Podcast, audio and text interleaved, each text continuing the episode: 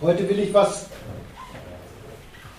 zu diesem Armuts- und Reichtumsbericht der Bundesregierung sagen und natürlich auch zu Armut und Reichtum, was das in so einem Wirtschaftssystem wie dem bundesdeutschen wirklich ist.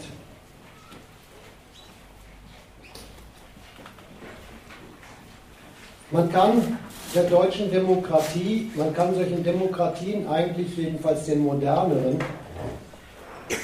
nicht vorwerfen, dass sie probieren, die Armut in ihren Gesellschaften zu verschweigen.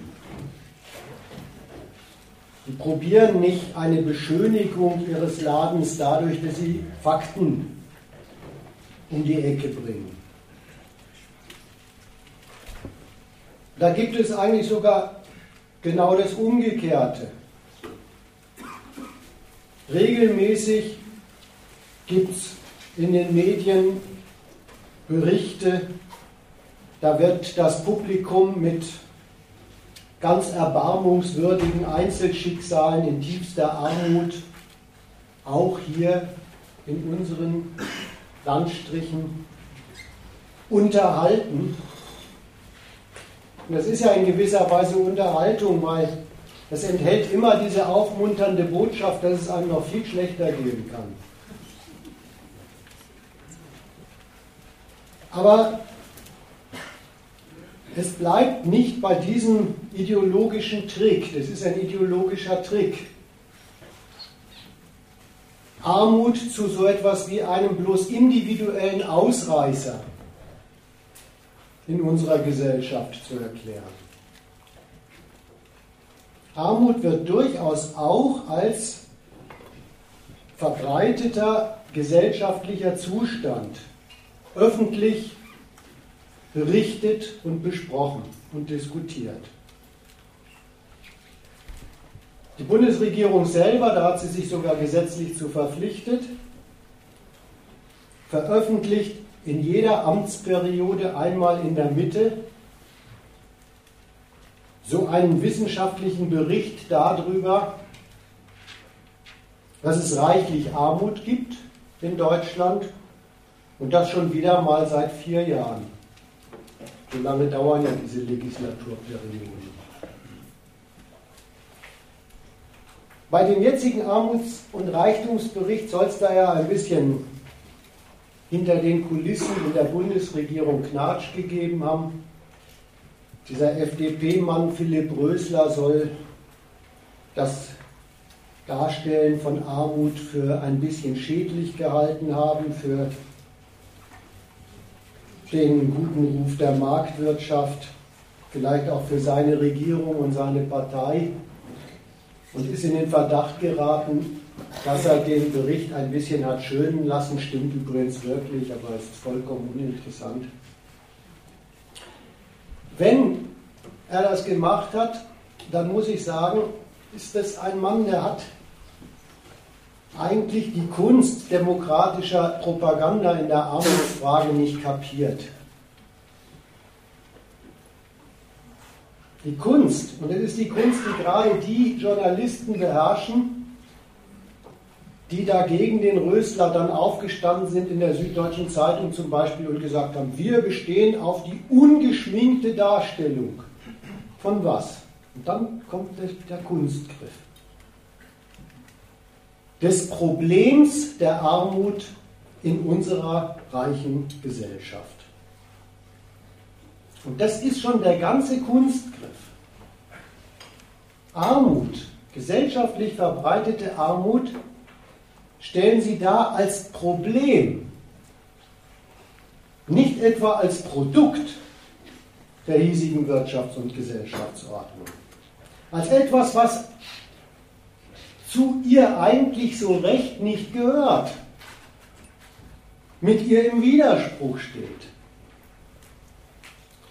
Und mit, mit diesem elementaren Kunstgriff, die Armut eben als Problem unserer reichen Gesellschaft darzustellen, ist die Sache eigentlich schon auf dem konstruktiven, propagandistisch gewollten Gleis. Denn, denn damit ist gesagt, und das soll jeder sofort nachvollziehen, Na klar, unsere Gesellschaft ist für die Bewältigung von Armut da, nicht für ihre Produktion.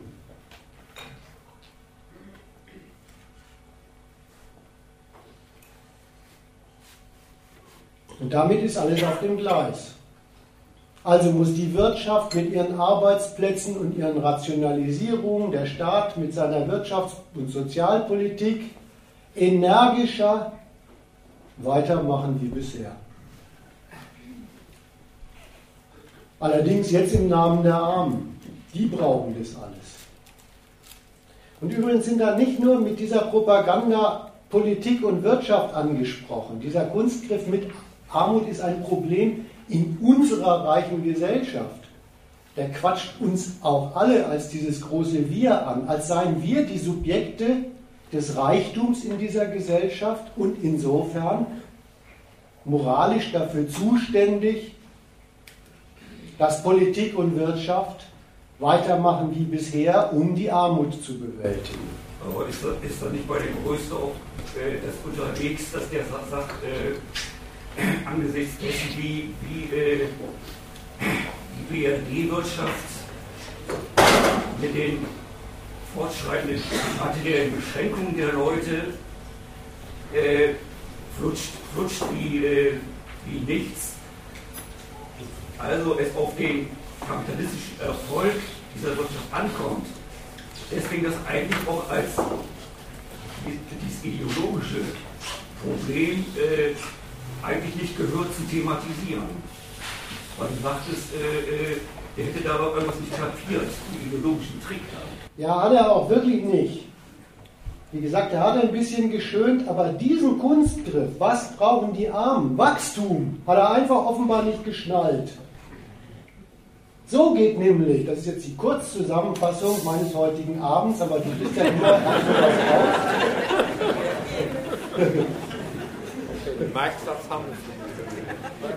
So geht der ideologische Trick. Das, das, ist eigentlich in einem ganz elementaren Gedanken schon enthalten, wenn man sagt, das ist ein Problem für unsere reiche Gesellschaft. Dann wird gesagt, der Erfolg dieser Gesellschaft muss dieses Problem bewältigen und dann ist man auf dieser Schiene. Es ist richtig elementar demokratische Propaganda dieser soziale Flurschaden Armut, den die Marktwirtschaft und die Regierenden regelmäßig und massenhaft hervorbringen, der wird zum Werbeargument gemacht, wie unverzichtbar die sind. Ich sage das mal, stand ja in dem Ankündigungszettel im Prinzip auch schon drin, aber deswegen nochmal so, weil ich da ein Nebenargument schnell unterbringen.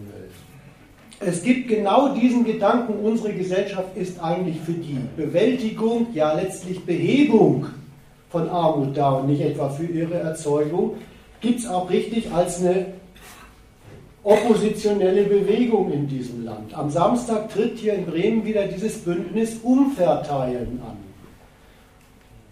Und da sind Gewerkschafter, Attac und solche Leute zusammengeschlossen und die machen sich stark für diese, wie ich zeigen will, Unwahrheit. Dass die Wirtschaft in diesem Land und die Regierung in diesem Land für die Bewältigung und für die Überwindung von Armut zuständig sind. Die gehen sogar so weit von diesem Glaubenssatz aus, dass dafür der Staat da sei, dass sie ihn dafür anrufen und haben wollen, als eigentlich schlimmste Form der Armut zu diagnostizieren, dass der Staat zu wenig Geld kriegt. Die schreiben Flugblätter, da steht drüber privater Reichtum, öffentliche Armut und plädieren dafür, dass der ordentlich Steuereinnahmen bekommt und verbreiten dann die Behauptung, die seien ja wohl, jedenfalls ist das ihre gute Meinung von der Angelegenheit, für die Bewältigung von Armut in diesem Land da. Ob die noch nie was davon gehört haben, dass Steuereinnahmen für Drohnen, ausgegeben werden und, auf die werde ich heute mal ein bisschen schimpfen, für Forscher, die Armut und Reichtum verkehrt verklären.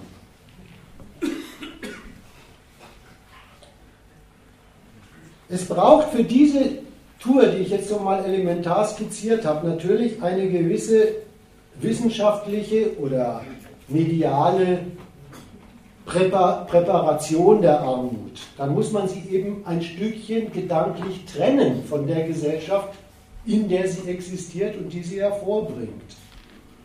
Und da will ich drei Sachen heute Abend erläutern. Das eine ist, da halte ich mich dann immer ein bisschen auf an dieser Argumentation von diesen Berichten. Wie machen das eigentlich solche Wissenschaftler, die diese Berichte produzieren? Dann will ich zweitens erläutern, welche Wahrheiten über Armut, Arbeit und Reichtum in dieser Gesellschaft dabei auf der Strecke bleiben. Das ist sozusagen mein Werbeblock. Ich möchte nämlich als alternative Auffassung und richtige Auffassung über Armut und Reichtum zwei Hälfte des Gegenstandpunkts anpreisen, wo dieser große Aufsatz Arbeit und Reichtum neu überarbeitet aufgelegt worden ist. Und das Dritte, was ich auch noch erläutern will, ist, warum und wozu macht es überhaupt die Regierung, dass sie da periodisch Armut und Reichtum von so einer Forschergemeinde durchleuchten lässt.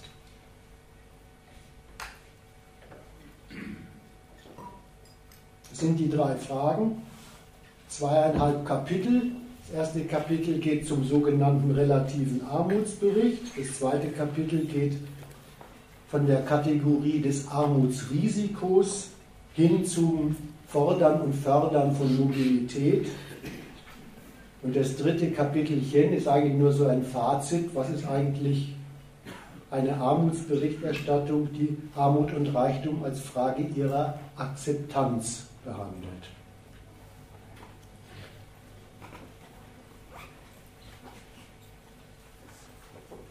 Fange ich also mal an mit diesem relativen Armutsbericht. Äh, Quatsch, mit diesem relativen Armutsbegriff. Da will ich zeigen, die, diese Regierungsarmutswissenschaftler, die trennen wissenschaftlich kategorial Armut von der herrschenden Marktwirtschaft. Das geht so. Für jeden dieser Berichte, das ist jetzt der vierte, ringen diese Forscher auf Hunderten von Seiten in dem Bericht, aber auch noch in 15 Berichten und äh, Extrastudien nebenher, über die Frage, ob man Armut in einer wohlhabenden Gesellschaft überhaupt verorten kann, ob man davon überhaupt reden kann. Da gibt es solche Sätze wie Armut in einer wohlhabenden Gesellschaft ist ein komplexes Phänomen mit vielen Facetten. Das überführen Sie in die, in die wieder auf hunderten von Seiten ausgebreitete Frage, wie man sie definieren muss, damit man sie überhaupt entdecken und erfassen kann in unserer wohlhabenden Gesellschaft und ringen um, was ist der richtige definitorische Armutsbegriff und mit welchen Indikatoren lässt sich Armut in unserer Gesellschaft sichtbar machen. Die Argumentation geht so, so richtig eindeutig von Armut könnte man eigentlich nur reden, wenn man von absoluter Armut redet. Den Begriff schreiben Sie dann auch auf. Ein Armutsbegriff ist der Begriff der absoluten Armut. Und das ist bei Ihnen Armut, die der Mensch nicht überlebt. Und die sind Sie übrigens auch nicht zu blöd, das noch zu definieren. Ich lese euch das aus dem dritten Armutsbericht mal vor. Armut kann auch als existenzielle Notlage im Sinn von absoluter oder primärer Armut definiert werden. Arm ist dann, wer nicht genügend Mittel zum physischen Überleben hat. Und jetzt achte man mal auf den folgenden Satz, der ist echt grenzdebil. Es wird ein Minimalstandard definiert, der zum körperlichen Überleben unabdingbare Güter des Grundbedarfs wie notwendige Nahrung, Kleidung oder Unterkunft umfasst. Sieht man von wenigen Ausnahmen etwa einzelner wohnungsloser Menschen ab, so liegt das Wohlstandsniveau in Deutschland wesentlich über diesem physischen Existenzniveau.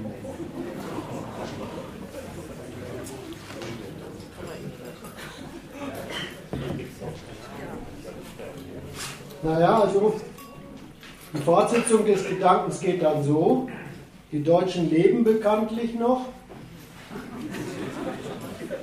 und ein Existenzminimum ist in Deutschland sogar grundgesetzlich und sozialstaatlich garantiert und gedeckt. Also gibt es Armut in diesem absoluten Sinne bei uns nicht. Wie dann? Ja, wenn es Armut absolut bei uns nicht gibt, dann gibt es nur, die eine Definition gebiert die nächste, relative Armut. Und dieser, das, die haben wirklich einen relativen Armutsbegriff, den nennen die auch so. Dieser wirklich in ihrer Wissenschaft gültige Begriff, der ist zunächst wirklich so allgemein platzdoof, wie man ihn sich vorstellt. Der denkt wirklich, es gibt doch immer welche, die haben weniger als andere und dann gibt es welche, die haben noch weniger als die, die weniger haben. Und umgekehrt kann man es natürlich auch nach oben machen. Diese Wissenschaftler, die bekennen sich dazu, dass sie in einem Wald von lauter bloß quantitativen Unterschieden stehen wollen, unter lauter Gleichen, und dann quod erat demonstrandum, was mit dieser Definition dann eben fällig wird. Es Armut rein als Frage einer willkürlichen Definition einer sogenannten Armutsgrenze gibt, unterhalb derer sie dann nach ihrer Definition das weniger, was Leute haben, Armut nennen dürfen, wissenschaftlich definiert. Das ist der relative Armutsbegriff. Und nach diesem Begriff ist streng tautologisch alles über dieser definierten Grenze natürlich nicht Armut. Mehr sowas wie relativer Wohlstand. Und nach diesem relativen Vergleichen ist genau genommen auch das, was Sie relative Armut nennen, in unserer reichen Gesellschaft eigentlich nicht so richtig Armut, sondern auch mehr relativer Reichtum, spätestens das ist jetzt quasi Paraphrase, was ich mache. Ja? Spätestens, wenn man unsere Gesellschaft mit anderen Gesellschaften vergleicht. Wirklich ist das erstmal die trostlose Kategorie, zu der die sich versteigen. Und da möchte ich mal etwas ganz Elementares dagegen sagen. Weil die ja sagen, das wäre die einzige Art, in einer reichen Gesellschaft überhaupt über Armut reden zu können. Muss ich sagen, es geht überhaupt nur in einer reichen Gesellschaft, dass man von Armut redet. Es gibt nur in einer reichen Gesellschaft, in der eine Gesellschaft, die was herstellen kann und was herstellt, was für die Leute reicht, vielleicht sogar überreichlich ist. Nur da kann man überhaupt von Armut reden, nämlich von Leuten, die an Mittel des Lebens nicht herankommen, die es als Mittel des Lebens in dieser Gesellschaft gibt. Nur so macht ein Begriff Armut überhaupt Sinn. Dass Leute ausgeschlossen sind von vorhandenem Reichtum. Also das Gegenstück zu Armut ist Reichtum, sonst besagt es nichts. Und dieses Gefasel von der relativen Armut ist dann eben genau das. Das ist seine theoretische Leistung die Abtrennung von der Vorstellung von Armut von ihrem qualitativ und quantitativ maßgeblichen Verhältnis zum Reichtum. Die Abtrennung der Armut von ihrem in der Marktwirtschaft gültigen und auch eigentlich jedem bekannten Maß, den Preisen, für Mittel des Lebens, an denen Leute mit ihren Bedürfnissen und Bedarfen scheitern, weil ihr Geld nicht reicht.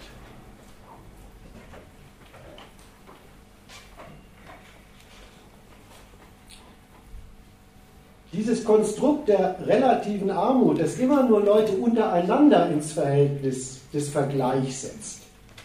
Also streng genommen eigentlich Armut auch an Armut misst und nicht am Reichtum. Das ist, darin besteht seine ganze theoretische Leistung, das geistige Eliminieren des Verhältnisses, in dem Leute zum Reichtum in dieser Gesellschaft stehen.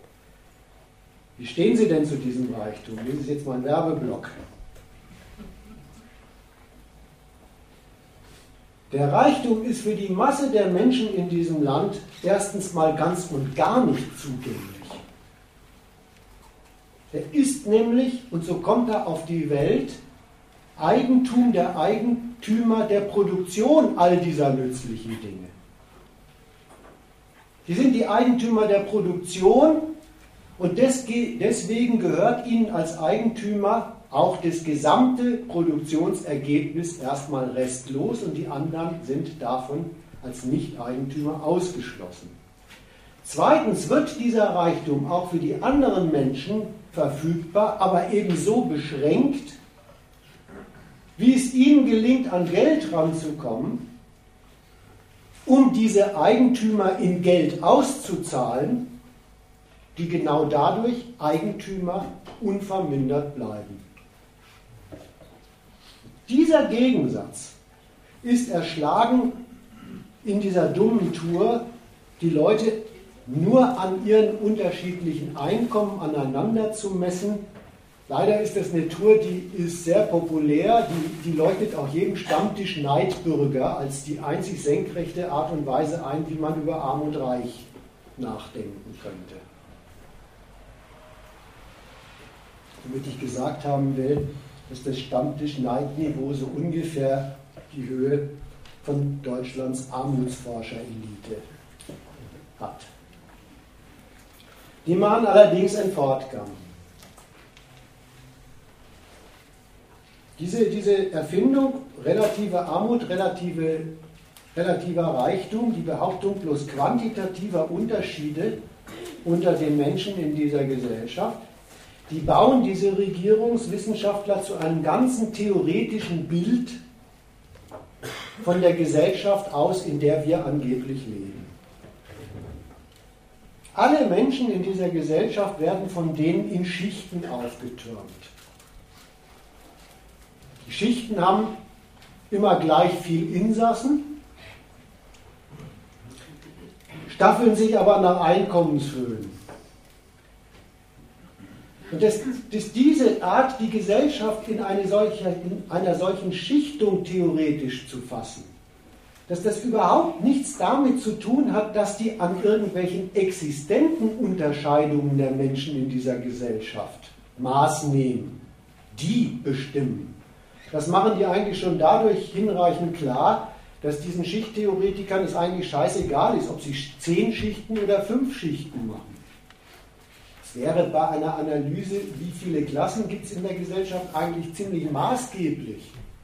Aber die machen Dezile oder Quintile, wie es gerade fürs Forschungsdesign interessant ist. Und dann ordnen sie eben in das unterste Dezil oder der andere ins unterste Quintil, die am wenigsten verdienen, an, bis die Schicht voll ist. In die nächste die weniger wenig verdienenden und in die oberste Schicht müssen die 10% meistverdienenden rein. Dann ist der Turmbau fertig. Und dann reden sie ganz ungeniert, das sei die Gesellschaft, in der wir leben, das wäre unsere Gesellschaft unserer Einkommensverteilung. Das ist das nächste theoretische Verbrechen mit der Einkommensverteilung. Komme ich gleich. Ich will bloß sagen, jetzt haben Sie die Gesellschaft in zehn Schichten und dann werfen Sie in diese zehn Schichten die Frage, wie können Sie denn in Ihre zehn Schichten eine wissenschaftlich exakte Zweiteilung reinkriegen? Dürfen Sie das überhaupt? Haben doch jetzt gerade zehn Schichten und jetzt soll es eine Armutsgrenze geben, dann sind es ja wieder zwei Schichten. Äh, jedenfalls beweisen Sie genau mit dieser Unsinnsfrage, dass das nur definitorisch geht.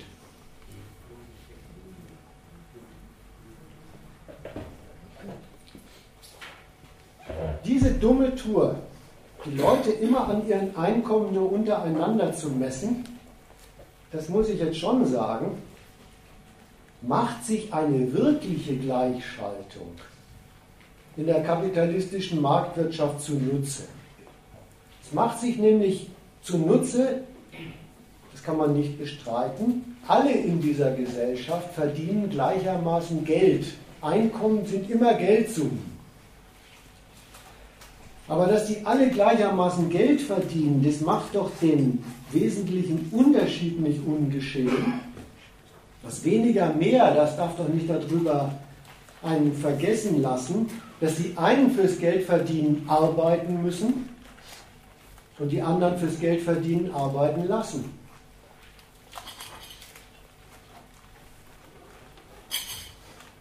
Letztere haben die Macht, andere arbeiten zu lassen, weil sie Eigentümer von Betriebsvermögen sind.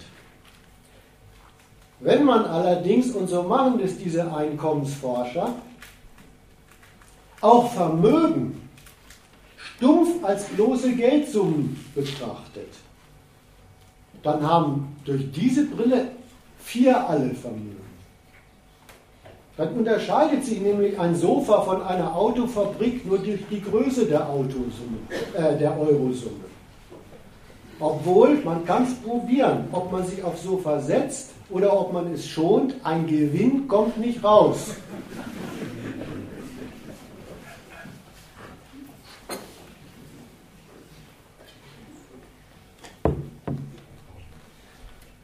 So, das andere ist jetzt, fragen Sie sich in dieser Schichtengesellschaft, was ist denn dann Armut?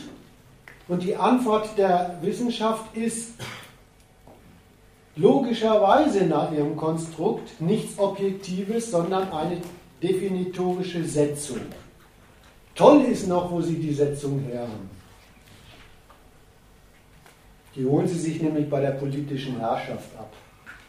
Lese euch das mal vor, wie das mit der relativen Armut definiert ist.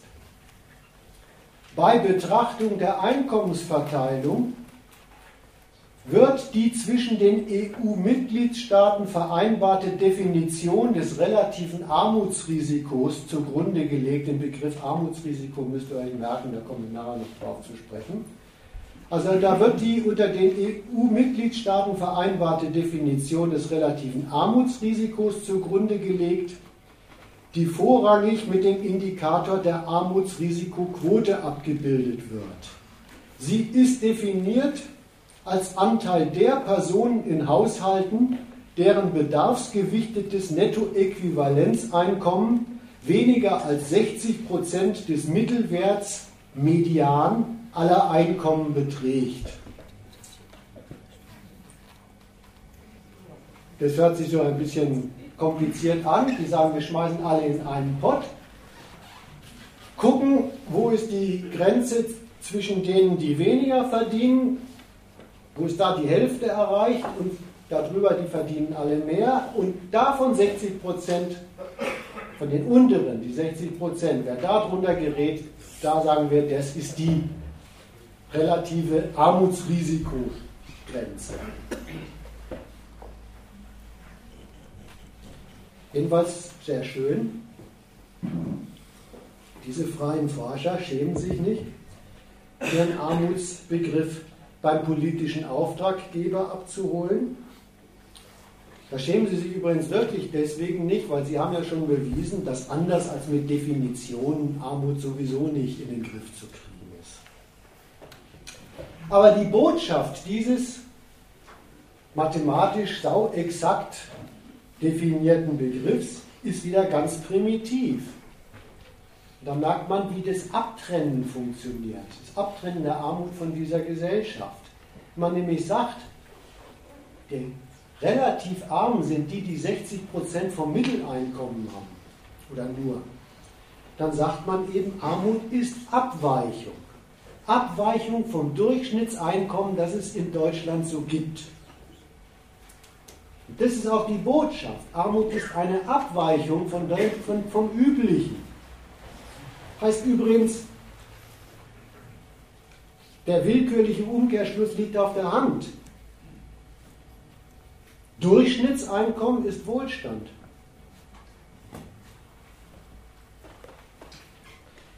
Die ganze Konstruktion ist eine einzige ganze Konstruktion mit der Einkommensverteilung, ach das Stichwort wollte ich jetzt aufgreifen, ist eine einzige aktive Ignoranz dagegen, wie es in unserem Kapitalismus Einkommen überhaupt gibt. Die sollen mir mal die Stelle sagen, wo Einkommen verteilt wird. Und gehe ich da mal vorbei. Ja, Einkommen gibt es im Kapitalismus nicht als eins, das verteilt wird. Das müssen alle verdienen. Und jetzt wird es wieder ein bisschen ernster theoretisch. Womit, die Art und Weise, womit die Leute Einkommen verdienen in dieser Gesellschaft, Daran sind sie wirklich gesellschaftlich unterschieden. Dafür muss ich keine Definition mehr aus dem Kopf zaubern. Die sind praktisch wirksam unterschieden durch die Art, durch die Quelle, mit der sie ihr Geld als Einkommen verdienen. Die einen, das ist jedenfalls der elementare gültige Unterschied, die einen müssen versuchen, Lohn mit unselbstständiger Arbeit zu verdienen. Die anderen, die lassen in ihrem Betriebsvermögen ihr Vermögen wirken, lassen in ihrem Betriebsvermögen für ihr Vermögen produzieren und zweigen aus dem damit produzierten Gewinn auch noch ihr privates Einkommen ab. Das ist die elementare Unterscheidung.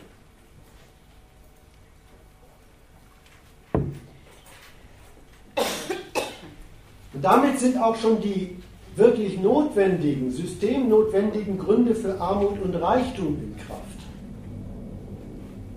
So viel ist doch eigentlich jedermann bekannt, es wird ja sogar eigentlich jeden Tag von Politik und Unternehmen und Wirtschaftswissenschaftlern propagiert. Lohn, also dieses Einkommen aus unselbstständiger Arbeit, das, den gibt es überhaupt nur, wenn er sich als Kost für die Unternehmen rechnet. Und das heißt, wenn er als Geldsumme möglichst niedrig ist und wenn er möglichst viel Leistung bei den Bezahlten fürs Betriebsergebnis in Gang setzt.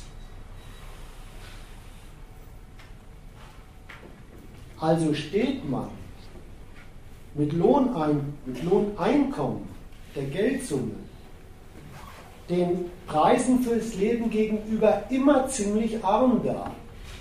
Zwar weil der Lohnsystem notwendig knapp gehalten und die Arbeitsleistung, die man dafür bringt, die macht einen auch noch auf der anderen Seite arm. Nämlich arm an Lebenszeit und Lebenskraft, die nach der Arbeit für einen noch übrig bleiben.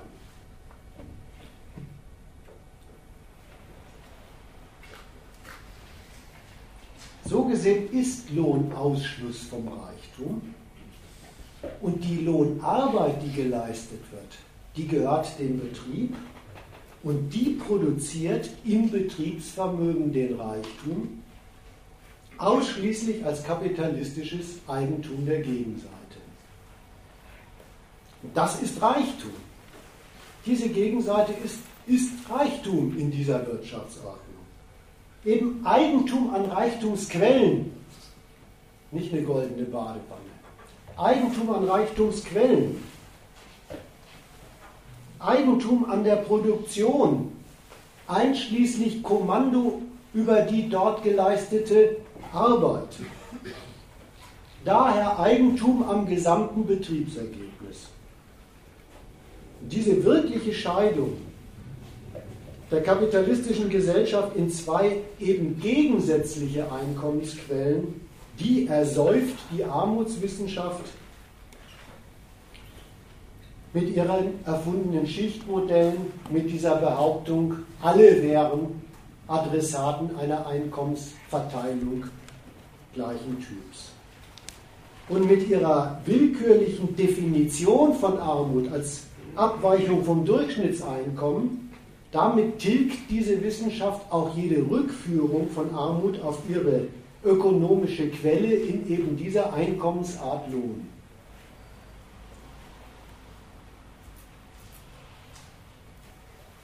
Die Theorie ist verkehrt.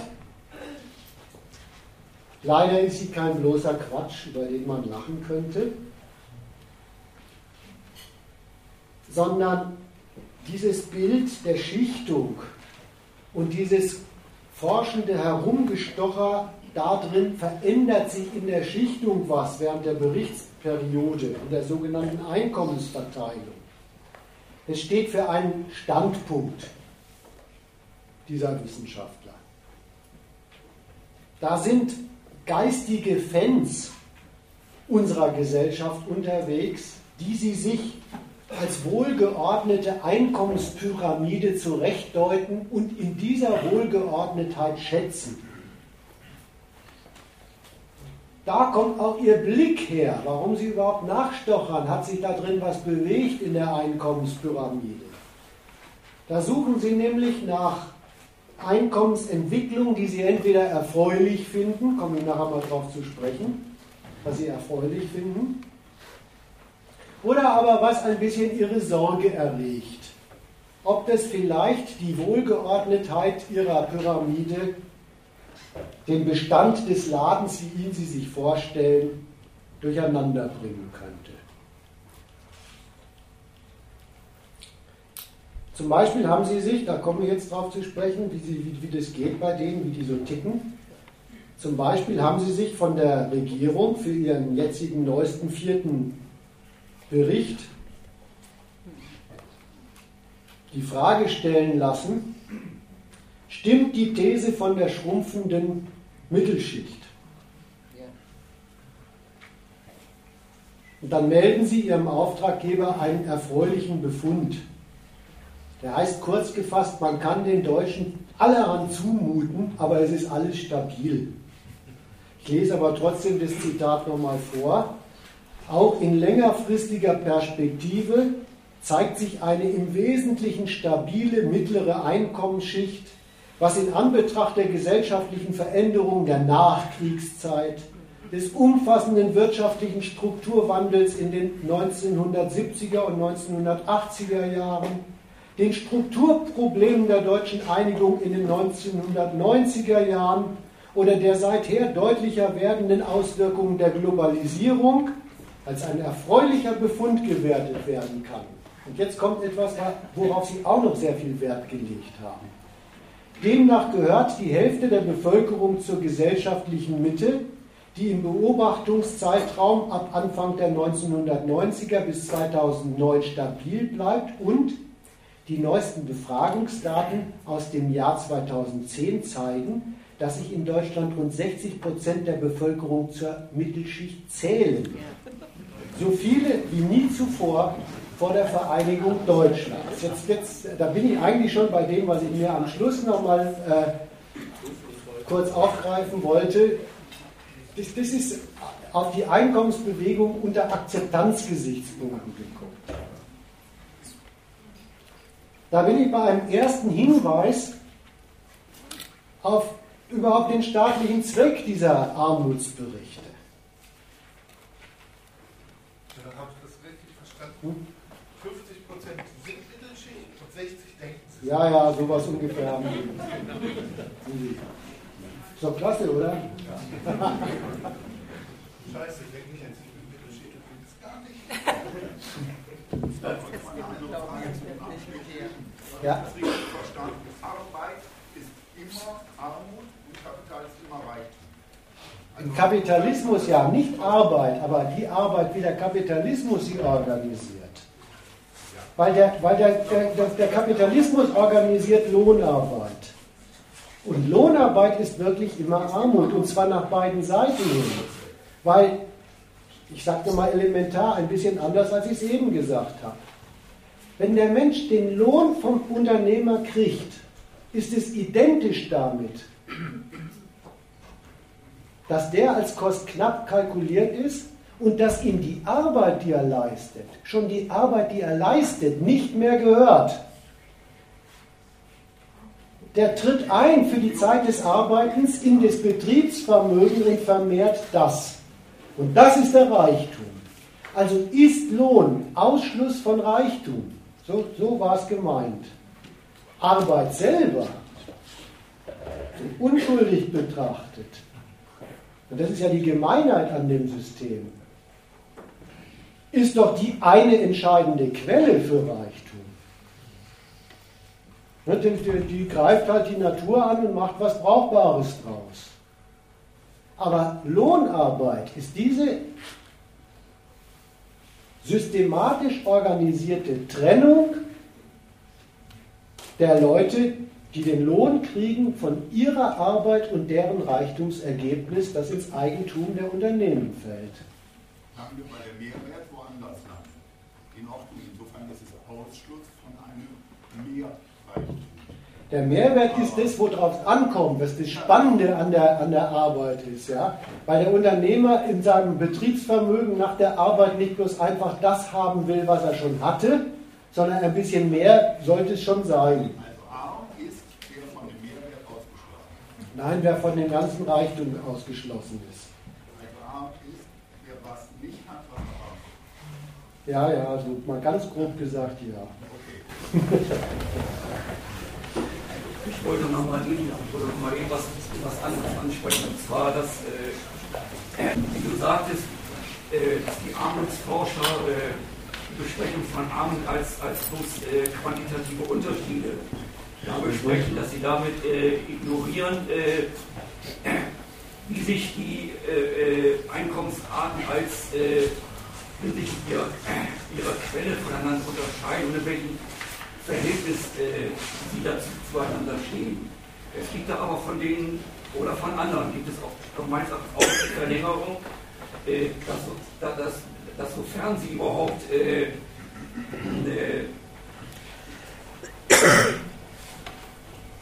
das, An, das, An, äh, das Ansprechen äh, wie sich äh, die verschiedenen Inhaber von Einkommen an der Quelle verhalten. Da gibt es doch diese Verlängerung, eine dass sie das als äh, unschuldiges Nebeneinander von dort der Einkommenserzielung, der Einkommenserzielung äh, äh, behaupten, wo sie, dann, wo sie dann sagen, der Lohn sei etwas so etwas wie äh, die mehr oder weniger leistungsgerechte Bezahlung für Arbeit und äh, der Gewinn des Kapitals habe damit insoweit gar nichts zu tun, sondern das sei eine inhärente Leistung des Kapitals, schlicht dadurch, äh, dass, es, dass es das Kapital zur Verfügung stellt.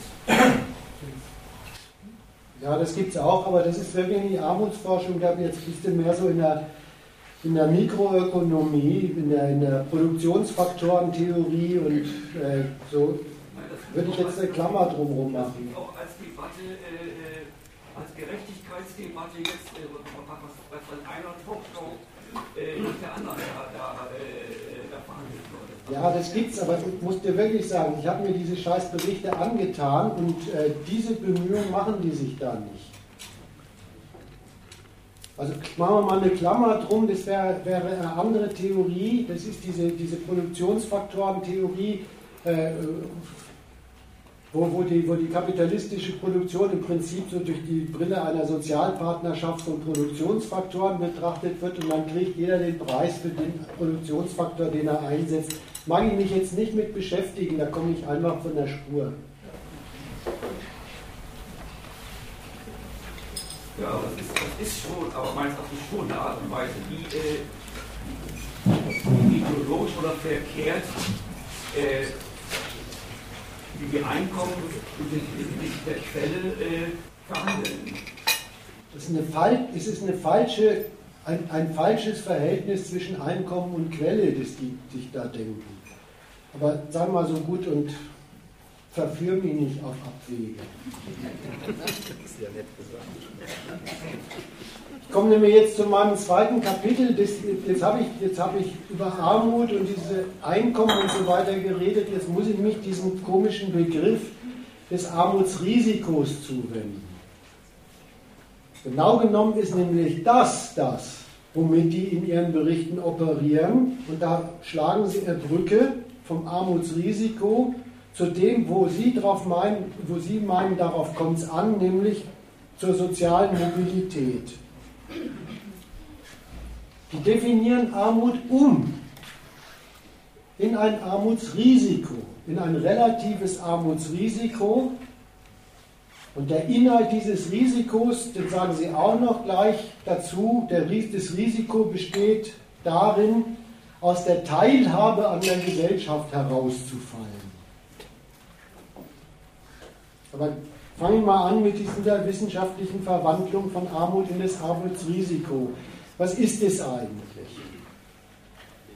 Die verdoppeln gedanklich Armut einerseits in materielle Not und andererseits deren Bewältigung durch die armen Leute, also wie die mit der Not umgehen und machen dann eine ganze Theorie aus der zynischen These, dass die materielle Not doch erst wirksam wird, wenn die Armen Probleme damit bekommen, sie zu bewältigen. Materielle Not selber ist nach deren Gedanken bloß der Möglichkeit nach Armut. Dann kommt es darauf an, was man daraus macht. Aber mit diesem mit dieser Kategorie des Armutsrisikos und mit dieser zynischen Theorie beuten diese Wissenschaftler eine Wahrheit über den Kapitalismus aus. Allerdings eine Wahrheit, die nicht für den spricht, sondern total gegen den spricht. Es ist nämlich die Systemgemeinheit der freien Marktwirtschaft,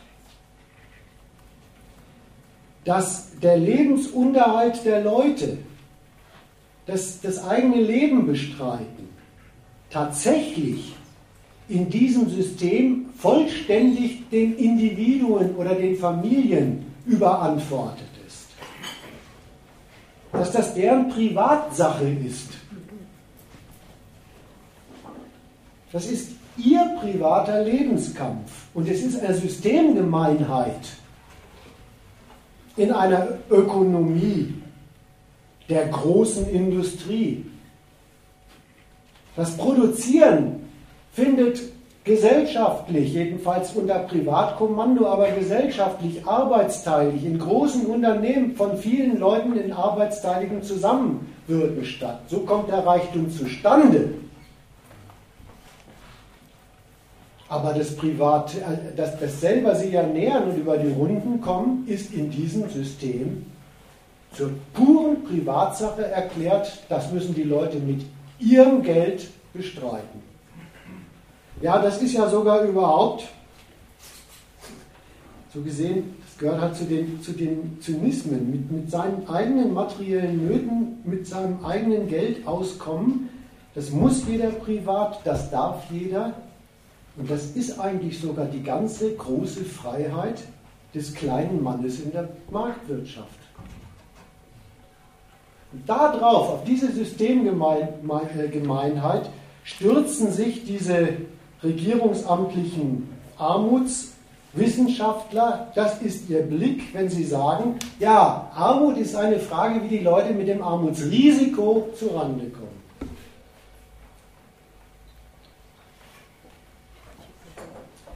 Das ist ihr Blick. Und das ist eigentlich auch der Schwerpunkt in diesen Armuts- und Reichtumsberichterstattungen.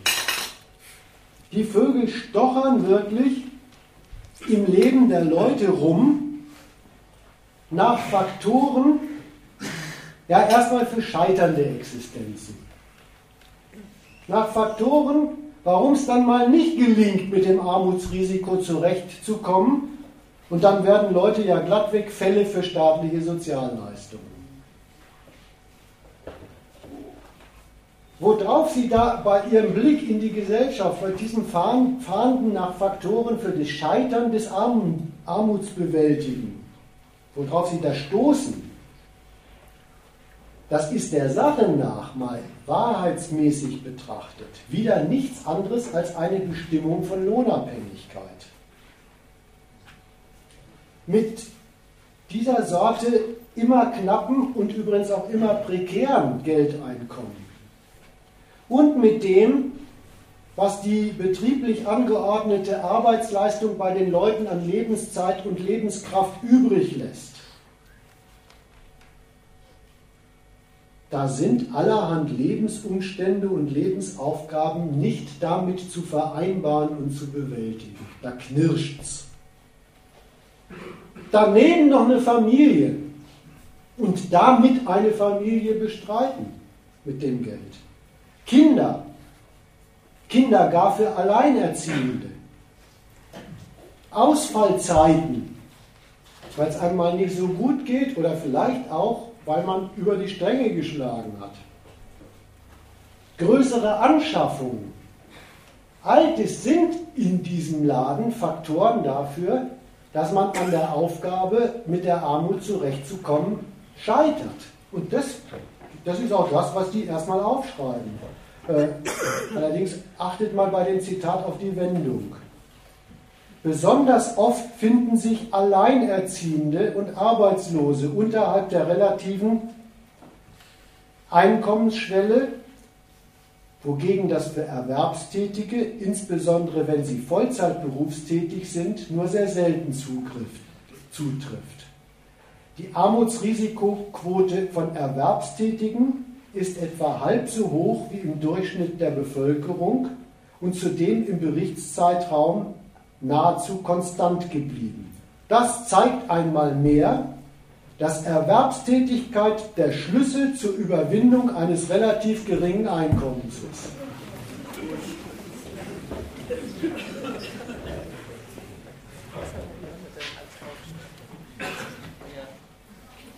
Die Wahrheit dass mit Lohnarbeit allerhand Lebensumstände nur schwer zu vereinbaren sind und man daran scheitert, drehen die so um. Die sagen, weil das Leben eines normalen Menschen ohne Arbeitseinkommen schon gleich schlecht zu bezahlen geht und vor die Hunde geht. Ja, dann kann man noch die Arbeit wie eine Absicherung gegen Armut verklären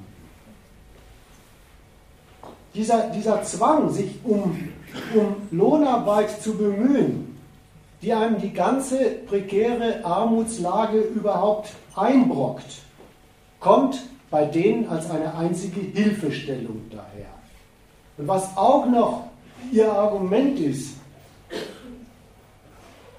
das ist einfach die Alternativlosigkeit, die die Leute haben.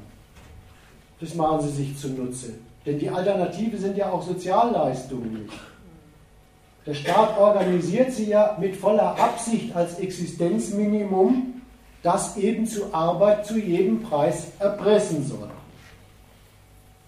Nur Alternativlosigkeit zu dem Bemühen, einen Lohn zu ergattern, macht aus Lohn noch lange keine Alternative zur Arbeit.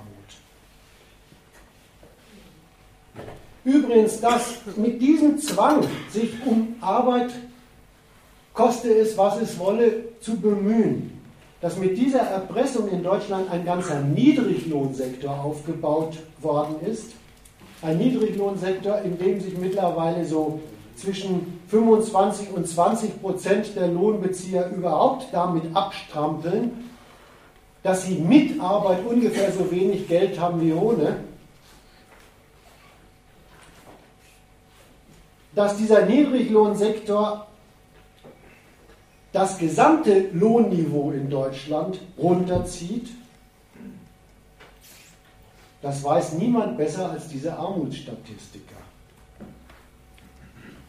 Das schreiben sie auf und rechtfertigen es. Wieder ein Zitat.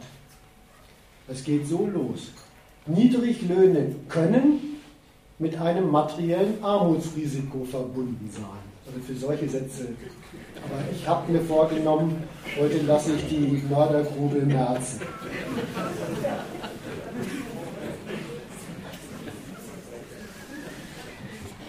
Niedriglöhne können mit einem materiellen Armutsrisiko verbunden sein.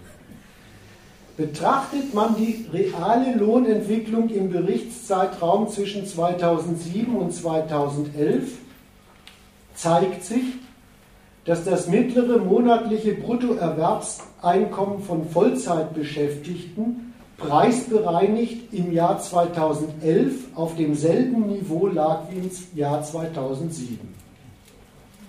Dabei entwickelten sich die realen Bruttoerwerbseinkommen in diesem Zeitraum bis zum achten Dezil rückläufig, also die acht untersten Teile rückläufig oder blieben konstant. Hierbei handelt es sich allerdings um Querschnittsbetrachtungen, die unberücksichtigt lassen, dass zwischen 2007 und 2011 viele Arbeitslose oder in geringer Stundenzahl Beschäftigte eine Vollzeitbeschäftigung im unteren Lohnbereich neu aufgenommen haben. Die im Betrachtungszeitraum sinkenden Reallöhne in den unteren Dezilsgruppen sind also auch Ausdruck struktureller Verbesserungen.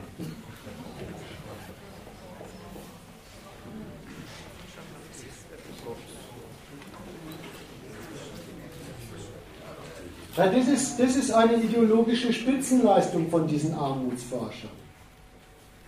Die verklären diese Ar Armut in Arbeit, das heißt bei denen In-Work Poverty. Die, die verklären sie glatt zu einem Nutzen für die Armen, zu einem Nutzen für die Armen. Andere Offizielle, so Unternehmer, Ökonomen, Wirtschaftsminister, die loben den deutschen Niedriglohnsektor und seine lohnsenkende Wirkung insgesamt als Nutzen für die Wirtschaft, als Nutzen für den Standort Deutschland, als Nutzen für die Konkurrenzfähigkeit Deutschlands gegen den Rest der Welt. Aber diese Armutsberichterstatter nehmen sich echt raus, die trauen sich zu sagen, das hat einen Nutzen für die Armen. Und der, der Nutzen heißt ganz primitiv Arbeit. Basta.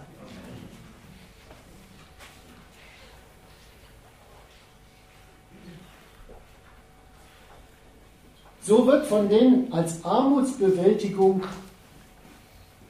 gelobt, was mal wieder in Wahrheit gegen das System der Marktwirtschaft spricht.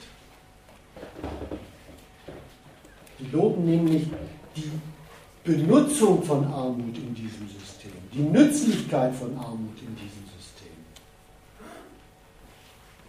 Dieses, dieses marktwirtschaftliche System produziert nämlich nicht nur Armut in Form des knappen Lohns und der Arbeitsbelastetheit der Leute, der Reproduktionsbedürftigkeit der Leute. Die produziert nicht nur Armut, sondern diese Armut ist ihr nützliches Mittel das ist der Hebel dieser Bewirtschaftung des Landes. Die Geldknappheit und eben der dringende Bedarf nach Lebensmitteln, nach Reproduktionsmitteln. Übrigens, den Bedarf haben gerade die, die glücklich sind, Arbeit zu haben, ganz besonders. Das genau ist es, was die, was die Leute, die eben lohnabhängig genannt werden, zu genau den Lohnangeboten erpresst, die die Unternehmen gerade rentabel finden. Das ist die Nützlichkeit von Armut in diesem System. Diese Erpressung, darauf angewiesen zu sein, auf die Lohnangebote, die die Unternehmen gerade als rentable für ihre Betriebe ausschreiben. Genau diese Nützlichkeit kommt da eigentlich zur Sprache, aber eben total ideologisch verstellt, als die große Chance für die Opfer dieses Systems, als die alternativlose Chance für die. Ja? Ich wollte nur mal, bevor das ähm, ganz vorbei ist, zum Armutsrisiko eine kleine Ergänzung sagen. Ähm, mir ist daran aufgefallen, der Gedanke geht ja so, dass ähm, die in ihren Statistiken gucken, mit welchen Merkmalen Armut zusammen auftritt. Mhm. Und daraus dann eben bestimmen, dass wenn du weiblich und alleinerziehend bist, dann zu so und so viel Prozent du auch in die Gruppe der Armen fällst. Oder wenn du dieses oder jenes im Grunde genommen von mir aus auch das Merkmal rothaarig hast, kann genauso in Frage kommen für äh, und zu 60 Prozent in der Gruppe der Armutsbetroffenen aufgewiesen wirst, dann hast du eben ein ebenso hohes, 60-prozentiges Armutsrisiko, wenn du rothaarig bist. Ich muss mal gerade nachgucken. Also die haben ihre Kernindikatoren fürs Armutsrisiko echt verlängert. Die ist mittlerweile so lang, die Liste. Aber rote Haare kommen nicht vor.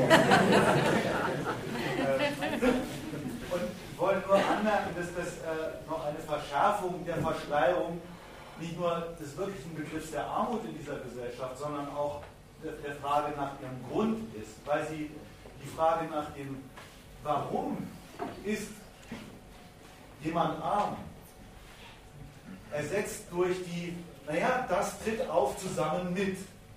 Und sowas wie eine Erklärung, in Wirklichkeit ein Surrogat von einer Erklärung an die Stelle von der Frage, woher kommt denn das jetzt?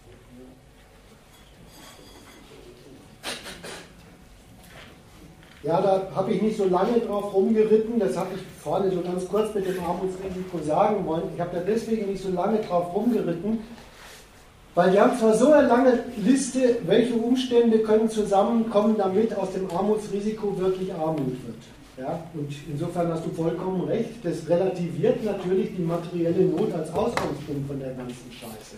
Aber ich wollte mal das Augenmerk auf was anderes richten. Wir machen so eine lange Liste über die Faktoren, die das Armutsrisiko akut werden lassen können und kommen dann mit einer primitiven Auflösung für alle. Was braucht die alleinerziehende Mutter? Arbeit. Was braucht die fünfköpfige Familie? Arbeit. Ja? Also ich wollte ein bisschen mehr in die Richtung steuern. Ansonsten komme ich jetzt gleich drauf, auf das, was du angesprochen hast. Ich bin mir jetzt an den Punkt.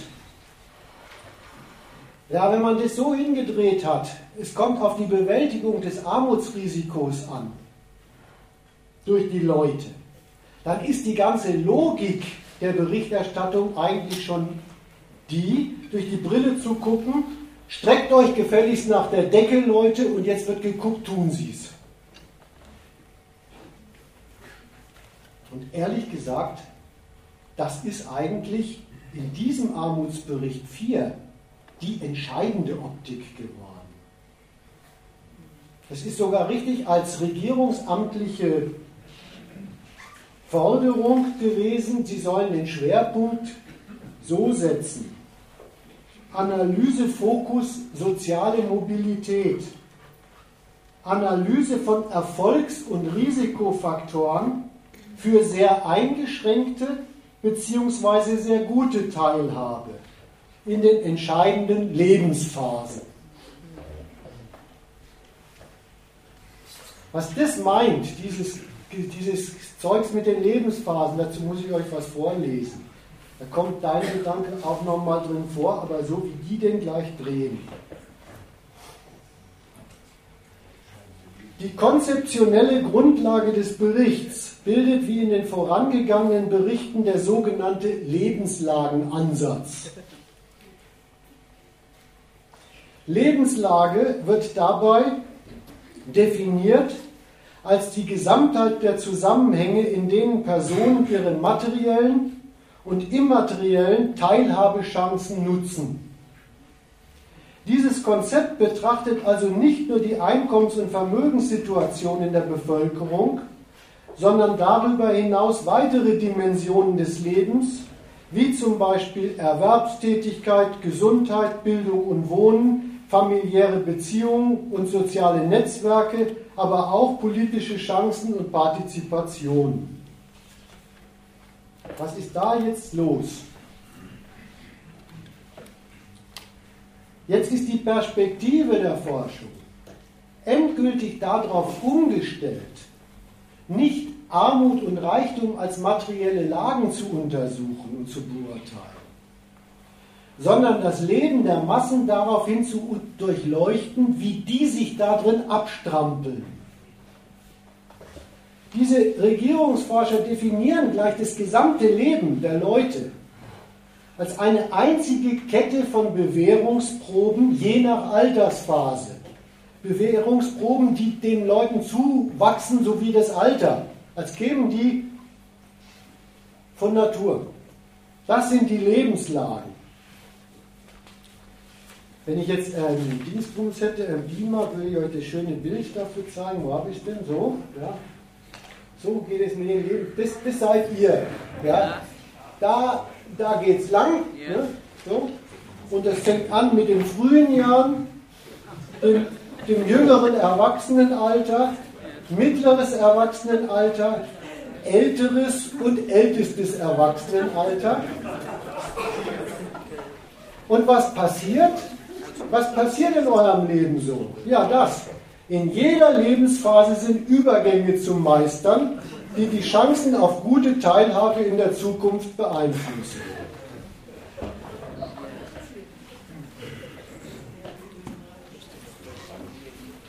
Also, die, die definieren das ganze Leben der Leute vom Frühkind bis zum Eintritt in die Pflegebedürftigkeit als die Bewährungsprobe aus der Lage, die einem eingebrockt ist, das Beste zu machen.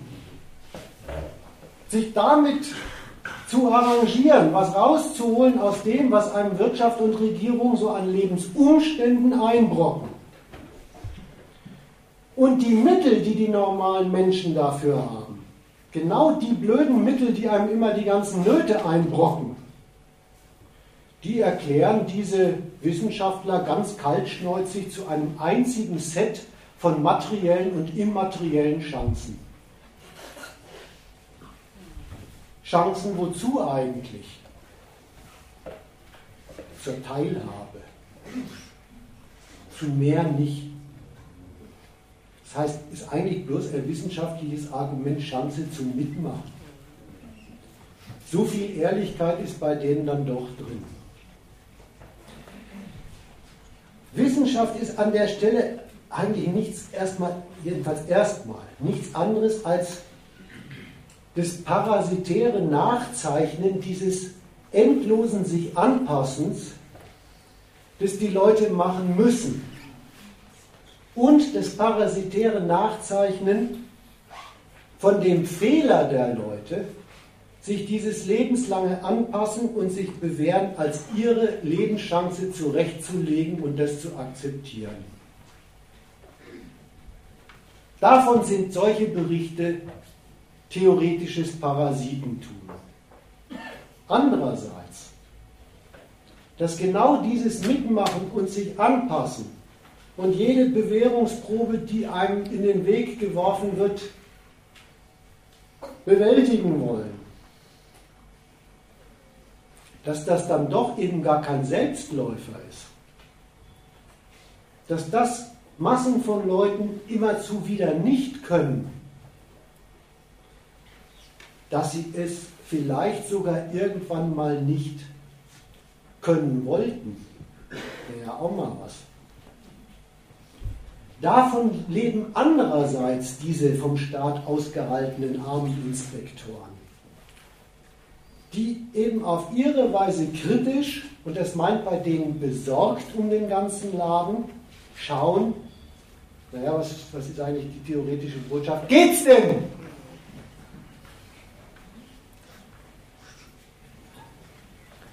Das ist sowas wie der zweite Hinweis auf den staatlichen Zweck solcher Armutsberichte die sollen wirklich Interventionsbedarf des Sozialstaats gegenüber den Leuten identifizieren, die an den Verpflichtungen, die ihnen gemacht werden, nicht so recht zurechtkommen. Die sollen bei denen auch Stellschrauben ermitteln, wie man ihnen zu ihrer sozialen Mobilität und dem Erledigen der Übergänge von Staatswegen auf die Beine helfen kann. Der Sozialstaat tritt übrigens bei diesen Wissenschaftlern in solchen Berichten, wenn man sich das mal so, so vorknöpft, der kommt da in einer wirklich aufschlussreichen Bestimmung vor. Da kommt gar nicht vor in der Bestimmung, er würde materielle Nöte bei den Leuten lindern oder gar beseitigen. Er wird gleich eingeführt als einer, der fordert und fördert die normalen, nicht besonders reichen Leute in ihrem notorisch verkehrten Willen, es doch zu schaffen. Und das Handlangertum von diesen Forschern, das geht da sehr weit bei dieser Optik.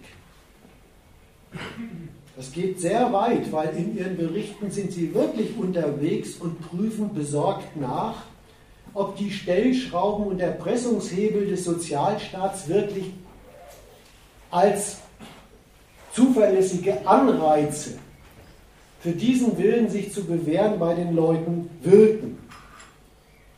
Da sage ich euch nur ein Beispiel mal, wie die auf die Leute gucken.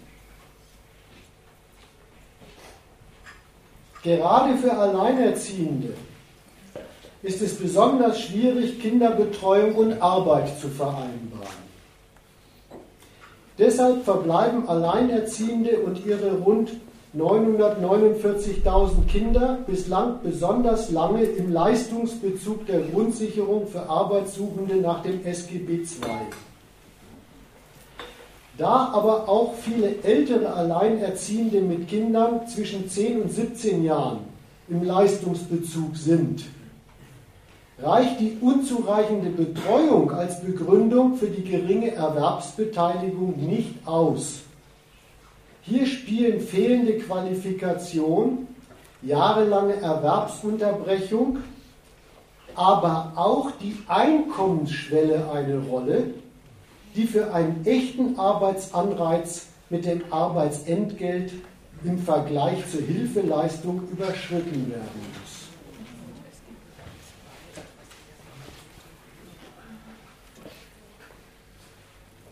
Platt, nicht so verquast, fragen die, ob Hartz IV nicht vielleicht ein bisschen zu hoch ist damit die Leute einen Anreiz haben, diese, diese unsere, unsere so besorgt betrachteten Alleinerziehenden einen Anreiz haben, im Niedriglohnsektor arbeiten zu gehen.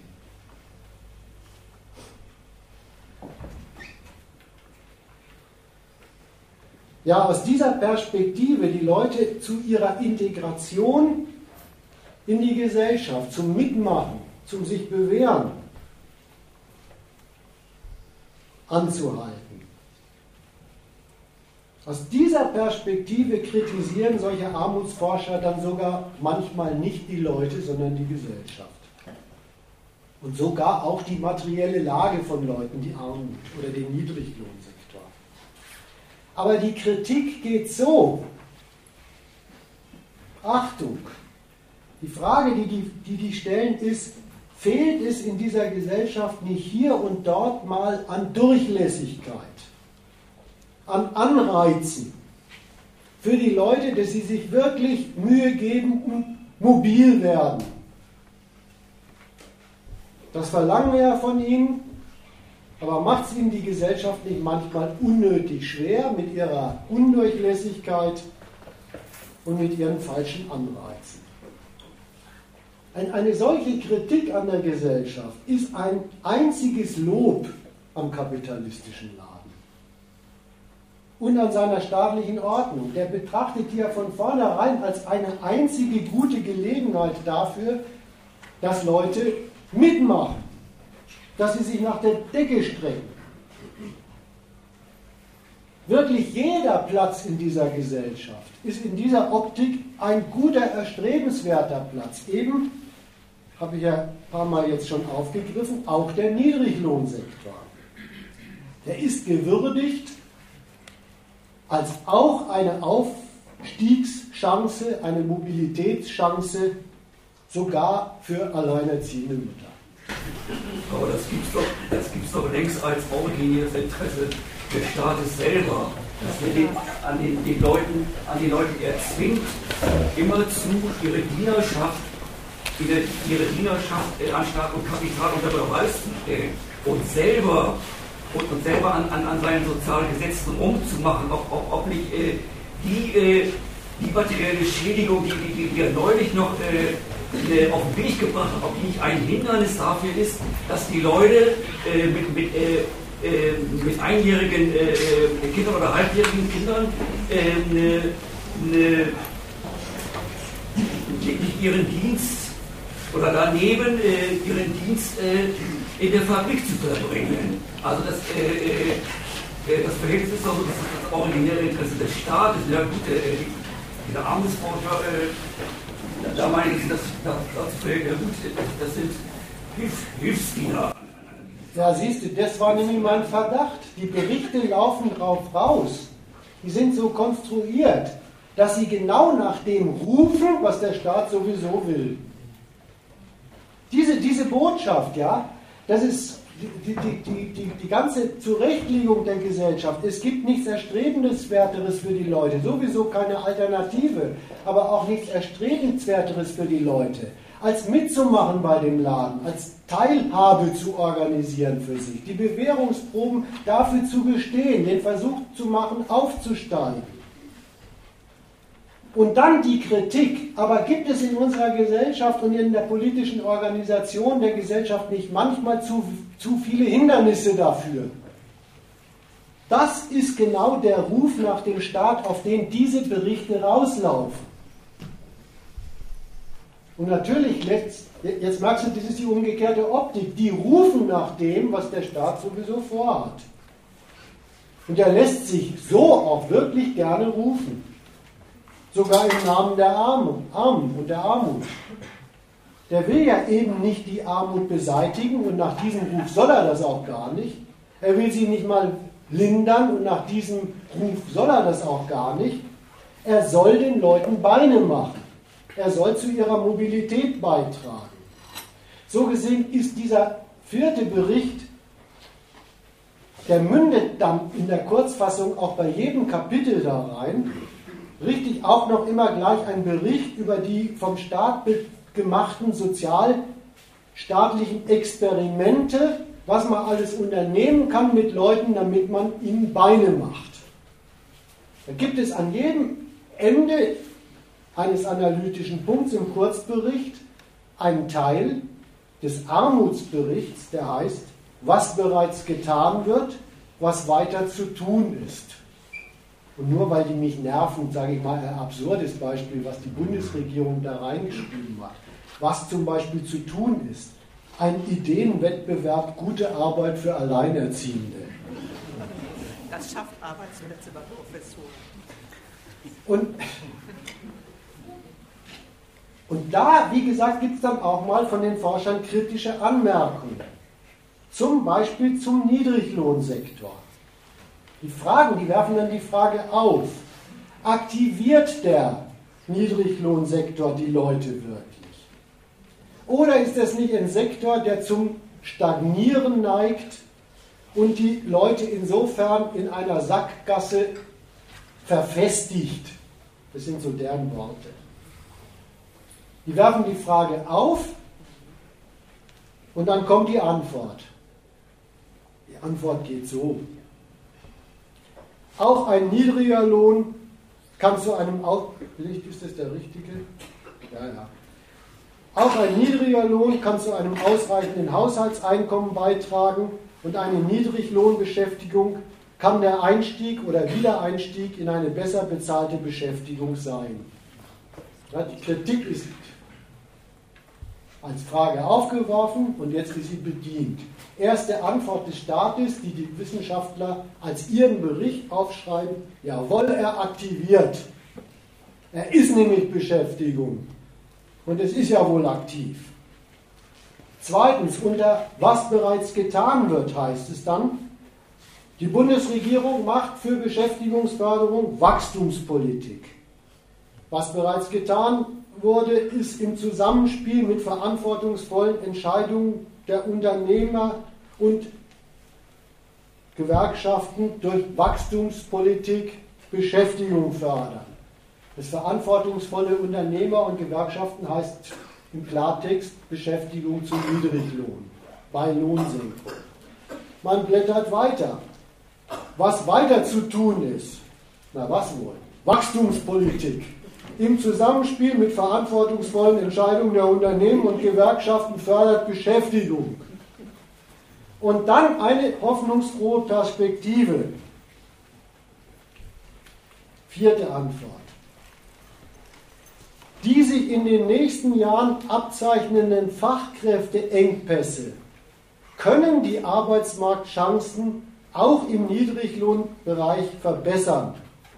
Wenn der Arbeitsmarkt sich tendenziell von einem Markt mit einem Überangebot an Arbeitskräften hin zu einem Nachfragemarkt entwickelt, dann dürfte sich das auch für die Beschäftigungschancen und die Lohnentwicklung im jetzigen Niedriglohnbereich positiv auswirken.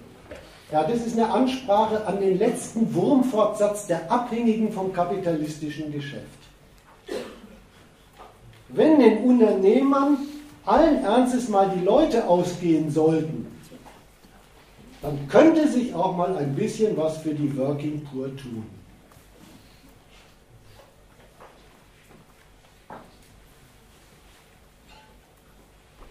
Kommen wir zu einem Fazit. Was sind das für Machwerke? Diese Armuts- und Reichtumsberichte. Formell sind es erstmal wirklich Auftragsarbeiten, wissenschaftliche Auftragsarbeiten vom Staat. Inhaltlich sind es wissenschaftliche Auftragsarbeiten für den Standpunkt des Staates in seiner Konkurrenzgesellschaft, trotz ihrer Härten und in Aussicht auf garantiert zukünftige Härten die Funktionalität und die Ordnung der Betroffenen wahren zu wollen. Und diesen staatlichen Gesichtspunkt, den nehmen sich solche Armutsforscher so sehr zu Herzen oder sagen wir mal, der steigt ihnen so, so ins Hirn, dass sie diesen staatlichen Auftrag gleich als ihr eigenes Vorwort von den Berichten und Forschungsdesign aufschreiben. Die schreiben auf, nennen das auch Zielsetzung der Bundesregierung, aber das sind sie auch vollkommen richtig. Folgende Optik. Ungeachtet eines hohen Niveaus sozialer und ökonomischer Teilhabe der Bürgerinnen und Bürger in Deutschland bringen Freiheit, Wettbewerb und unterschiedliche Beschäftigungsmöglichkeiten in der Marktwirtschaft immer auch Ungleichheiten in den Lebenslagen mit sich. Diese bewegen sich zwischen sehr guten, Klammer auf Reichtum, Klammer zu, bis sehr eingeschränkten materiellen Ressourcen und Teilnahme, Klammer auf Armut, Klammer zu. Entscheidenden Einfluss haben aber auch unterschiedliche Lebensentwürfe. Gleichheit materieller Ressourcen kann deshalb nicht ein Ziel an sich sein und die Feststellung von Ungleichheit ist nicht grundsätzlich ein Alarmsignal, man merkt, wie die ticken, für die Wirtschafts- und Sozialpolitik. Ungleichheiten können allerdings zu Akzeptanzproblemen führen, wenn sie ein gesellschaftlich anerkanntes Maß übersteigen. Das gilt insbesondere dann, wenn Ungleichheiten vorrangig nicht auf persönlichen Fähigkeiten und individuellen Leistungen basieren. Die Identifikation dieser gesellschaftlich akzeptierten Grenze ist überaus schwierig. Was ist das für eine Optik? Hält die Moral der Leute, hält die Moral der Leute aus allen Nöten immer nur den Willen zur Anstrengung zu folgen und trägt das als Akzeptanz die Ordnung, wie sie ist. Das machen solche Lohnschreiber zur methodischen Richtschnur ihrer Analyse. Das ist dieser Lebenslagenansatz. Für diese, für diese Grundparteilichkeit, jetzt komme ich auf meine Einleitung wieder zurück und auf den Rösler da. Für diese Grundparteilichkeit der Sichtweise ist es übrigens eigentlich vollkommen egal, was die Berichtsschreiber dann durch diese Brille als Ergebnis produzieren. Ob sie schreiben, aufgepasst, unsere Gesellschaft fliegt auseinander. Ein bisschen sowas stand in der Vorversion von der jetzt Regierungsamtlichen drin. Oder ob sie mehr so zur Freude von dem Philipp von der FDP ein bisschen Lobhudeln, so nach der Devise, alles im Lot, alles im Griff. Das ist eigentlich scheißegal, weil im einen wie im anderen Fall ist es ja ein Appell zum Zusammenhalten des Ladens. Und zwar ein Appell an die Adresse des Staats. Von den Befunden solcher Berichte macht der Staat sein Handeln nicht abhängig. Der lässt sich schon rufen. Und dankenswerterweise haben ihm die Forscher ja auch als das, wo nachgerufen wird, einfach sein Programm reingeschrieben. Er lässt sich schon rufen, aber er macht natürlich seine Entscheidung davon nicht abhängig. Da er etwas grundsätzlichere Erwägungen, was dem Standort gut tut und so weiter. Aber den Gesichtspunkt gibt es natürlich bei ihm, den diese Armutsforscher so ausbreiten. Der will bei seiner Standortpolitik, bei seiner Wirtschaftspolitik ja schon den Willen der Leute, diesen, diesen gehorsamen Materialismus das Beste draus zu machen, für sich nutzen. Und insofern lässt er sich auch beraten, wie es um den im Lande gerade steht. Und allemal sind die Armutsberichte selber und die öffentliche Diskussion, diese furchtbaren Talkshows, die dann losgehen, die sind ja selbst schon etwas in Sachen nützlicher, vom Staat gewünschter und für seine Ordnungserhaltung genehmer Willensbildung. Dann komme ich auf meine Einleitung wieder mit zurück. Ja, wenn das so ist, wenn sich die Menschen allen Ernstes diesen Unfug gefallen lassen, wie steht es um unsere reiche Gesellschaft, als wären Sie das? Wie kommt sie denn mit dem Problem der Armut zurecht? Dann ist doch schon eigentlich sehr viel auf dem Weg, auf dem der Staat das sehen will. Damit bin ich durch mein Kapitelchen durch.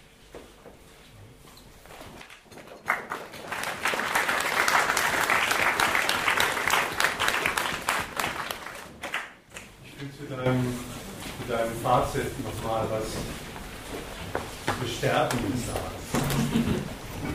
Äh, vielleicht ist es auch ein bisschen eine Akzentverschiebung bezogen auf die äh, Armutswissenschaftsanalyse.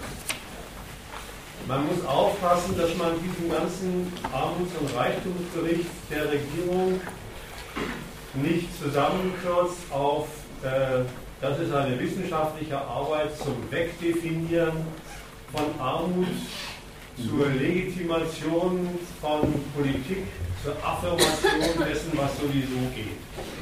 Wenn es nur das wäre, dann wäre eigentlich gar nicht erklärbar, warum die Bundesregierung sich irgendwann mal ein Gesetz für sich selbst erlassen hat, dass sie zwingt, das alle vier Jahre wieder zu machen. Alle vier Jahre denselben Quatsch, dieselben Legitimationen, dieselben wissenschaftlichen Schönfärbereien dieser Gesellschaft zu machen, wäre doch eigentlich überflüssig. Deswegen die Unterstreichung des letzten Gesichtspunktes. Ich meine, das ist schon, was äh, Politik Reales in dem Auftrag drinsteckt. Was der Jonas am Schluss betont hat, ist in der Tat, geht weit über Schönfärberei und so weiter Mhm. hinaus. Ich würde es mal so definieren. Die Politik unter dem Stichwort Wachstumspolitik und Sozialpolitik treibt ja das, was er unter Armut definiert hat, voran. Und in diesem Vorantreiben der Armut als Standortpolitik betreiben sie immer auch so etwas wie einen Test auf das, was die Bevölkerung noch mitmacht, ob die Art und Weise, wie sie damit umgeht, tatsächlich dafür sorgt, dass die Gesellschaft, dieses Zitat kam ja auch, nicht auseinanderbricht, sage ich gleich noch was dazu. Und diese alljährlichen, diese, diese alle vierjährlichen Berichte sind meines Erachtens auch immer der Auftrag an die Forscher, herauszufinden, was eigentlich das Resultat des Testes dieser Sozial-, Wachstums- und Standortpolitik eigentlich ist. Und von daher ist es wirklich das, das Wissen wollen darum, und zwar statistisch eingefordert, wie sieht es eigentlich mit dem Stand der Teilhabe aus. Der Steinbrück, der Kanzlerkandidat, hat neulich mal in, einem, in einer Rede, wo er auf den Armuts- und Reichtumsbericht angesprochen worden ist, gesagt, ja, seine, seine Partei nimmt es schon sehr ernst. Kurz gefasst, müsste man sich ja immer wieder die Frage stellen, jetzt kommt dieses Zitat, was der Jonas gebracht hat, inwieweit die Gesellschaft nicht auseinanderfliegt. Das ist in der Tat ein Problem der Politik, doch welches eigentlich? Was soll man sich darunter vorstellen? Sollen sie doch auseinanderfliegen? Das macht doch nichts. Das Problem, was sie haben, ist erstens festzuhalten, als es geht da tatsächlich nicht um Armut als materielle Not, sondern es geht um eine vermutete und gar nicht so unwahrscheinliche Konsequenz zunehmender materieller Not, die darin besteht, also wie gesagt, das nicht, geht nicht um Armut, sondern deren Wirkung, Konsequenz davon. Inwieweit die Leute eigentlich noch mitmachen, inwieweit nicht sowas einreißt wie unerwünschtes, unerwünschte geistige und moralische Verrohung, Sozialneid, Kriminalität, Drogenkonsum, Drogendealerei, was haben wir noch und so weiter und so fort. All diese Abteilungen, ach, Widerstand natürlich auch, Aussteigertum, Widerstand, nicht zu vergessen, all das will statistisch abgefragt werden als Indikator dafür, inwieweit der Zusammenhalt der Gesellschaft noch existiert. Und nur so macht dieser Punkt auch Sinn, es soll mit der Politik genauso weitergehen. Wenn nämlich der, das Urteil heißt, nein, das, das, das geht noch, die Teilhabequoten, die sind noch in Ordnung, dann kann man damit auch weitermachen, erstens. Und zweitens muss man damit weitermachen, weil die ganze Politik ja in all diesen Abteilungen der mobilen Teilhabe sowieso in nichts anderem besteht als gegen Armut, das hat der Jonas ja entwickelt, gegen Armut hilft Arbeit. Das wollen Sie ja auch machen, das ist ja Ihre Sache. Also nochmal zusammengefasst, ich warne davor, die ganze Sache nur als ideologische Spinnerei, als Wegdefinieren zu, zu, zu nehmen, als pure, immer wiederkehrende, langweilige Affirmation derselben Politik. Nein, es ist der alle vier Jahre geforderte Bericht darüber, inwieweit die Verarmungspolitik der Regierung als Test auf den, auf den Zusammenhalt der Gesellschaft eigentlich noch klappt und wie man das sehen muss und was dagegen getan wird. Also ich verstehe ich verstehe den Einwand von dir deswegen nicht, weil, weil der Jonas hat doch ausgeführt, es geht nicht um Wegdefinition von Armut, sondern wie die sich, äh, wie die sich zur, zur, äh, zur ex, existent, existenten Armut stellen. Und, äh, und äh, die wirkliche Armut, beziehungsweise der Grund, der Grund der, der wirklichen Armut darüber leugnen, dass die Armut, dass die Armut als, äh, dass die Armut als Problem und ihre Bewältigung äh.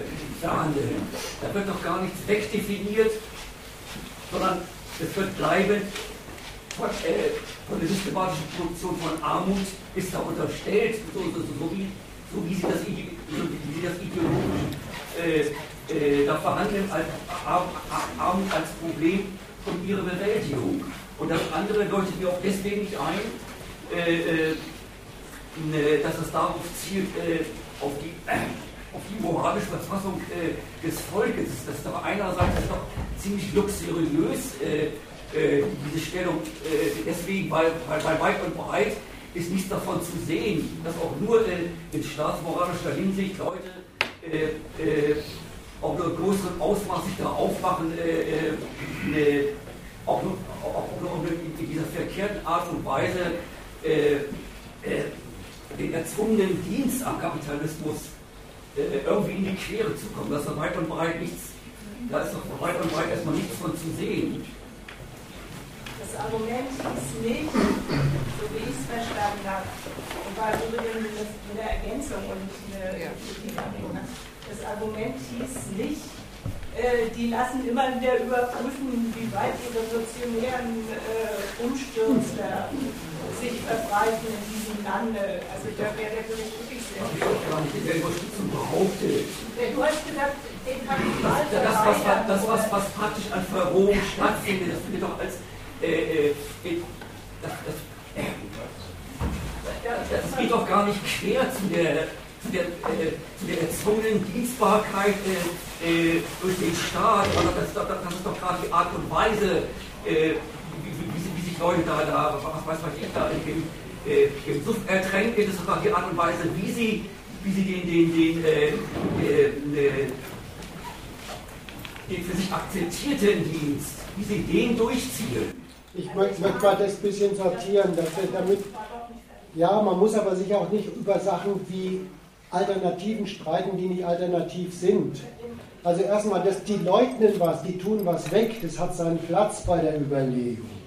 Was die leugnen, was die wegtun mit wissenschaftlich absurden Argumenten, ist die Notwendigkeit der Armut und ihre Quelle in der Einkommensquelle Lohn. Nach der Seite hin ist es, die tun was weg. Das zutreffend methodische Argument von dem, was ich da erzählen wollte nach der Seite hin geht der Staat oder lässt der Staat von diesen Armutsforschern einer Sorge nachgehen. Ja, das tut er, weil er weiß, dass sein Laden, ich sag's mal, dem ist es geläufig, dass der die Leute überfordert. Also lässt er nachgucken, ob er die Leute überfordert. Und das hat immer zwei Seiten. Die können nicht oder die wollen nicht. Und dazwischen liegt übrigens dein Beispiel mit, die wollen nicht mehr und saufen sich um die Ecke. Das ist so äh, ist eine dumme Kombination, ich bin dagegen. Äh, das Dritte aber ist, und darauf möchte ich mal aufmerksam machen, die Perspektive der Armutsforschung ist ja gar nicht bloß nachgucken, ob es Negativerscheinungen in der Gesellschaft äh, gibt sondern die haben den knochenharten Blick, wie macht man eigentlich die Armen nützlich? Wie, wie, wie macht man sie mobil? Wie, was, was muss getan werden, dass die aus der beschissensten Lebenslage die Schlüsse ziehen, die für das Funktionieren dieses Ladens was bringen? Und da gehen sie alles durch bei denen. Ich lese auch bloß mal eine Überschrift vor, damit die gehen wirklich, Lebenslagenansatz ist, die stochern in jeder Lebensregung der Leute rum. Es gibt eine Überschrift, die heißt Gesundheit als Ressource für Teilhabe er erhalten. Und da ist nicht der Staat das Subjekt, über den geredet wird, sondern da sind die Leute äh, als, als äh, angesprochene und überprüfte, gehen die mit sich als Ressource schonend für ihre Teilhabe um? Oder legen sie gesundheitsriskante Verhaltensweisen an den Tag? So, nur so ein Zeug machen die das mit ihren Dämsern so, dass aus denen so eine Lebensrisikoergreifer werden, wie der Staat es erwartet von ihnen. Und zwar muss man da frühkindlich ansetzen. Weil wenn das Frühkind nicht das verkehrte Selbstbewusstsein bekommt, nehme jede Herausforderung an, egal welche, dann kann es sein, dass er sich auf dem Weg zum Mitmachen verirrt. So, so das ist, also alles drei machen die, die tun den Grund der Armut leugnen. die fahnden nach, ob was in der Gesellschaft bei dem, was der Staat und was die wirtschaftliche Konkurrenz anrichtet, irgendwas nicht mehr funktioniert. Und sind gleich, das erklären Sie übrigens ausdrücklich, darauf käme es an, mit dem konstruktiven Fahndungsgesichtspunkt unterwegs, machen die Leute was aus dem, was man ihnen antut. Und zwar etwas, was passt für diesen Laden. Also das würde ich alles nicht gegeneinander stellen, sondern die machen alles drei. Aber ein wesentlicher äh, Punkt für mich ist nochmal, wenn man vom, über den Nutzen der Armut nachdenkt, aus der Sicht heraus betrachtet, äh, wenn man einen gewissen Wohlstand hat, die Angst davor, in diese Armut, die da so steht, hineinzurutschen, die gibt ja auch bei vielen Menschen eine unwahrscheinliche Motivation, alltäglich so weiterzumachen. Da kann man für sich selber auch mal reingucken, wo stehe ich da eigentlich an meinem Punkt? Und mit welcher Angst bin ich behaftet? Äh, und welche Gedanken mache ich mir darüber, ähm, nicht in die Armut gleiten? Ja, aber weißt da heraus, diese Armut, alleine, dass es diesen Bericht gibt, dass Armut diskutiert wird. Der Bericht hat diese Perspektive. Du sollst die Armut immer nur nach einer Seite hin auflösen. Wie bewältige ich sie? Äh, bloß an deinem Tonfall deiner Überlegung gefällt mir was nicht. Die Angst, in die Armut abzurutschen, da steht man immer geistig vor einer Alternative. Die gibt es bei uns allen. Und jetzt steht man aber geistig im Urteil vor einer Alternative. Man kann das der Gesellschaft auch übel nehmen und sagen, die ist ja als eine einzige ökonomische Erpressung organisiert. Das ist nicht so ganz die konstruktive Wendung der Angst vor der Armut. Die, die gewünschte ist, also muss ich mir Mühe geben, aufzusteigen. Aber in der Gesellschaft gibt es dadurch. Das ist mein Gefühl. Dass es oft so ist. Da will ich nicht hin. Also bemühe ich mich, da zu bleiben, wo ich bin. In diesem Mittelstand. Die Konkurrenz gibt es erstmal. Die Konkurrenz kommt nicht dadurch zustande, dass die, Leute sich diese, dass die Leute sich diese Auffassung zur Konkurrenz zurechtlegen. Ich muss zusehen, dass ich nicht auf den unteren, sondern auf den mittleren Plätzen lande. Die Konkurrenz gibt es erstmal. Der, der Lebensunterhalt von den Leuten ist so organisiert, dass man sich einem Arbeitsmarkt gegenüber irgendwie anderen gegenüber bewähren muss, dass man die Stelle kriegt, dass man im Betrieb derjenige bleibt, der auf der Stelle sitzen bleibt, wenn das Unternehmen mal wieder rationalisiert und so weiter. Die Konkurrenz gibt es erstmal. Die kommt nicht aus der Auffassung der Leute über die Verhältnisse zustande, in die sie hineingestellt sind. Dann allerdings machen die sich mit diesen Konkurrenzgedanken diese Scheißkonkurrenz genauso zu ihrer Sache, wie die Veranstalter der Konkurrenz es wollen. Also ich will das nochmal aufgreifen, es ist immer noch nicht klar, dass ja. diese, diese Konsequenz da, äh, von diesen Armutsberichten, die da die moralische Verfassung des Volkes da, da, da interessiert. Weil natürlich gibt es diesen Übergang, äh, äh mag es diesen Übergang geben, äh, vom, äh, von funktionieren wollen als, als, als Diener am Kapitalismus zum nicht, nicht mehr, äh, äh, zum nicht mehr funktionieren können. Das gibt es. Aber dafür, dafür hat der Staat auch längst äh, äh, seine, seine Aufpasserinstrumente parat, wie, wie, er das, wie er das in Griff hält. Deswegen, deswegen weiß ich nicht, was da als, als als Interesse des Staates da, äh, da am Werk äh, sein soll, dass äh, da, äh, wie dieser Übergang äh, äh, quer kommen soll zu, zu, zum, zum möglicherweise zu, zu, zu funktionieren des, des, gesamten kapitalistischen Ladens. Ich glaube, dass die verkehrte Idee, dass du die Notwendigkeit des Armutsberichtes beweisen willst. Umgekehrt, es gibt den, und das kann man aus dem entnehmen, Kann durchaus sein, dass irgendwelche Staaten sowas nicht haben. Aber deine Überlegung zu sagen, den müsste es geben. Es gibt auch andere Instrumente. Ja, mag ja sein, aber Nein, es geht, es geht um das eigenständige Interesse des Staates, dass, er, dass er begutachten will, äh, was das reell, äh, das, was er den Leuten zumutet, zumutet an, an materiellen Nöten, wie das äh, sich, sich, verhält, sich verhalte, verhält, zum noch funktionieren können, bzw. wollen.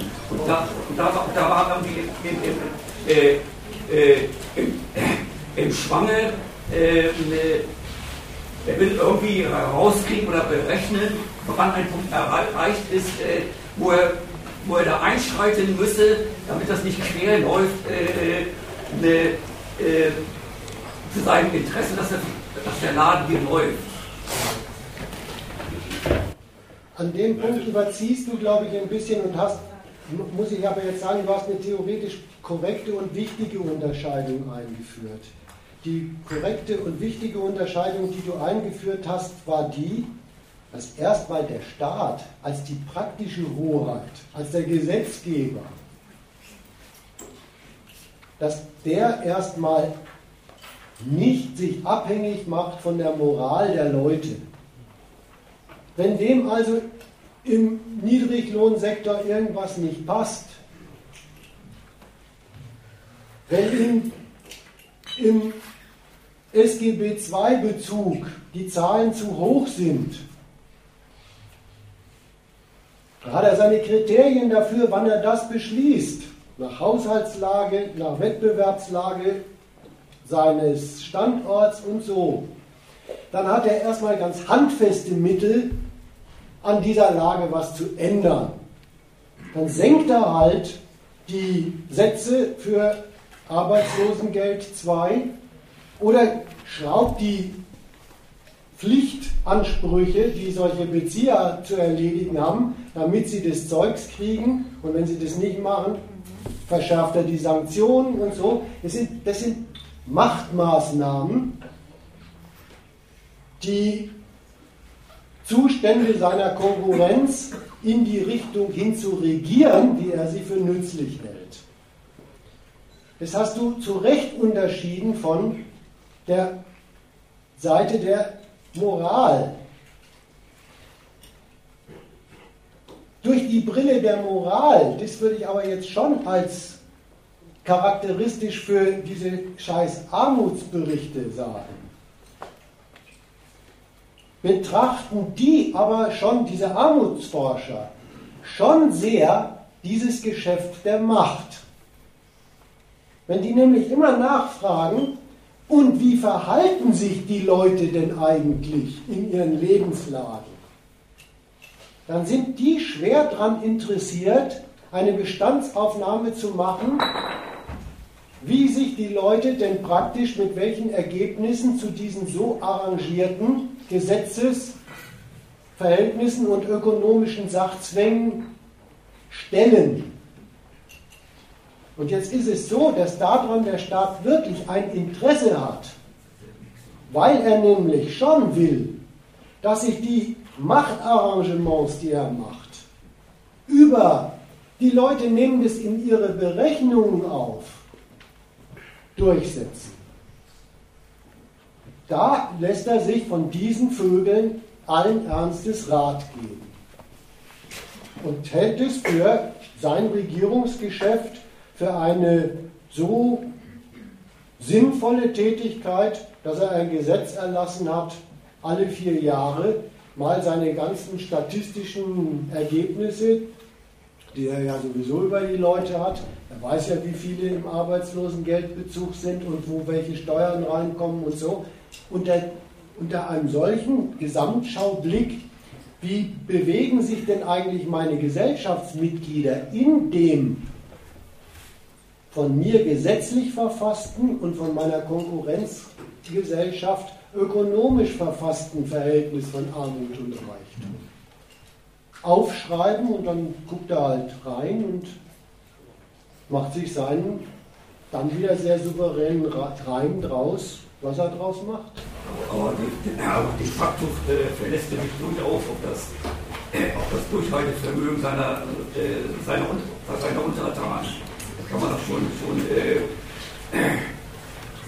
Du darfst das nicht als Einwand machen. Pass auf, nimm mal so. Ein Staat, der weiß, dass er sich auf das Durchhaltevermögen seiner Untertanen verlässt, will er wissen, wie denn das steht. Je mehr er den Leuten verabreicht, desto erfinderischer sind seine, sind seine Untertanen, dass er sich äh, Teams unterwerfen. Nein, das stimmt einfach so nicht. Das ist, ist, ist, es gibt einfach eine Grenze im Willen der Leute und, und darum geht es. Ich mache mal ein Beispiel, was finde ich ihm da sehr zugeordnet ist. Der Staat hat vor kurzem so etwas erlassen wie eine Bildungsteilhabe. Die Bildungsteilhabe können Familien beantragen, die Kinder haben und gleichzeitig, äh, in der Regel ist es Hartz IV, äh, Bezieher staatlicher Zuschüsse sind. Da hat er erstmal ein Urteil gefällt, was für Kinder so normal ist, Schulausflug, Essen in der Schule und so weiter und so fort, Nachhilfe, ist aus dem, was bei Hartz IV gewährt wird, nicht zu bezahlen. Das ist das erste Urteil.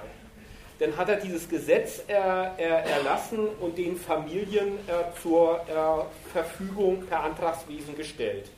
Jetzt gibt es eine Debatte äh, darüber, wo zwei Seiten äh, beleuchtet werden. Das eine ist, wie viele Familien nehmen das in Anspruch? Und die andere Seite ist, eigentlich erstaunlich, wo doch Geld gespart wird in Deutschland, es wird mit einer gewissen Sorge zu Kenntnis genommen, dass es viele Familien mit unserem Nachwuchs wohlgemerkt nicht mehr machen, tun, sich dahinter klemmen, dieses Geld, was sie doch per Antrag bekommen äh, könnten, tatsächlich für ihre Kinder äh, zu beantragen. Und das ist ein Indiz für einen erlahmenden Willen, sich dieser Scheiße äh, zu stellen. Und das wird diskutiert. Und ich finde, das ist ein gutes Bild für das. Ich habe noch zwei Sätze. Äh, das ist ein gutes Bild. Es ist ein gutes Bild dafür, Mensch. Es ist ein gutes Bild äh, dafür, worum es in dem Armutsbericht geht. Punkt, ich bin durch. Das ist ein für den erlahmenden Willen der Leute, die, ihre Bildungspakete da, äh, äh, da nicht einen Anschluss, äh, in Anspruch nehmen. Das, das, das, ist eine Art der Pflege natürlich dieses Willens der Leute, aber doch nicht im Sinne äh, äh, äh, irgendeiner einer heraufziehenden äh, äh, sozialen Verwerfung. Wie ist deine Erfindung? Das Gegenbeispiel, das Gegenbeispiel ist der Lohn, der, der Niedriglohnsektor, äh, wo Leute es sogar aushalten, obwohl sie von dem, von dem Scheißlohn nicht leben können. Die, die, äh, die, äh, da gibt es Leute, die, die, stellen sich da an beim, beim, beim, äh, beim Arbeitsamt, um da um dann äh, als auf Aufstocker zu gehen. Es gibt aber auch welche, die schlagen sich allen Ernstes durch mit, mit einem Lohn, von dem sie nicht leben können. Weil ein Aufstand auch, auch in moralischer Hinsicht ist weit und breit Thema. Du hast jetzt wirklich ein anderes Thema. Du magst die Leute mit ihrem Opportunismus nicht. Ja. Ich auch ja. nicht. Aber die Welt läuft nicht zwischen Opportunismus und Revolution. Erlahmen, das meint was anderes als die, die hauen auf den Putz. Nimm das mal so, das gibt's. Das ist eine schlampige Zwischenform zwischen nicht können und wollen. Und übrigens, das diskutieren Sie bei diesem scheiß Bildungsgutschein. Ja, habe ich von dir verstanden, ja. Was ich eben mit meinem Zwischenruf sagen wollte, du bist weg vom Thema, heißt, du hast dir gar nicht mehr den Armut- und Reichtumsbericht vorgenommen, sondern du bist jetzt dabei, wie tatsächlich Leute mit der Armutssituation umgehen. Ich will es nochmal illustrieren. Was Jonas in seinem zweiten oder dritten Teil ziemlich am Schluss über, dieses, über diese Konstruktion des ganzen Berichts gesagt hat, diese Lebenslagengeschichte, läuft unter der Fragestellung, wie kriegen wir das in den einzelnen Lebenslagen hin, die Teilhabe für sich zu organisieren? Jetzt soll man sich mal die Frage stellen, wie kommt es überhaupt auf dieses Problem? Wenn es alles so ist, wie du sagst, gäbe es das Problem nicht. Offensichtlich ist die Frage der Teilhabe eine, die über die Armutsentwicklung, Armuts- und Reichtumsentwicklung der Politik als Frage aufgekommen ist. Und da kannst du nicht dagegen sagen, sie hätten alle Instrumente. Das ist gar nicht die Frage, sondern sie wollen wissen, wie steht es im Augenblick damit, wie steht es damit, ich habe für das Bild gefasst, ihre Politik organisieren sie als Test auf die Integration der Gesamtbevölkerung und wollen sich von diesem Bericht jetzt alle vier Jahre bestätigen lassen, wie es läuft und wie es nicht läuft. Das ist der ganze Witz. Ich denke mal, in einer Hinsicht hast du vielleicht, daran denkst, äh, meine ich recht, wenn du vielleicht im Hinterkopf den Gedanken hast, ja, dieser Staat macht doch von seiner Parteilichkeit für und für seinen Durchsetzungswillen von den Interessen, die zu der ständigen steigenden Verarmung der Bevölkerung führen, kein, keinen Schritt zurück, hat nicht die leisesten Zweifel daran, weil Leute verarmen. Das ist doch, gehört doch, ist doch Teil des Programms. Ja, das, das ist so. Es ist der feste Wille, diesen, diesen herrschenden Interessen zu, äh, mächtig voranzuhelfen, der der Grund der Verarmung ist und der aber auch, und das finde ich, kommt jetzt so ein bisschen, bin mir nicht sicher, ob du das auch so siehst. Ich sag mal, der die, die Leute, die das auszuhalten haben, vor wirklich schwer zu bewältigende Widersprüche stellt. Nämlich den, dass sie mit eigenem Willen und Mühen und Anstrengung die Anführungsstriche Chance nutzen müssen, Anführungsstrichen nutzen müssen, in diesen Verhältnissen, die überhaupt nicht dafür tauglich sind, zu versuchen, ihr Auskommen zu finden und darin voranzukommen. Das ist ein sehr harter Widerspruch, der zu bewältigen auch wirklich ein echtes Kunststück ist. Und es ist, ich weiß nicht, ob du das auch so siehst, so, das ist wohl so. Das ist im Augenblick wohl so auch zu sehr weiten Teilen ausgehalten wird. Es funktioniert. Aber ich sehe kein gutes Argument dafür zu, sagen, das ist doch quasi natürlich und äh, ein selbstverständlicher Zustand.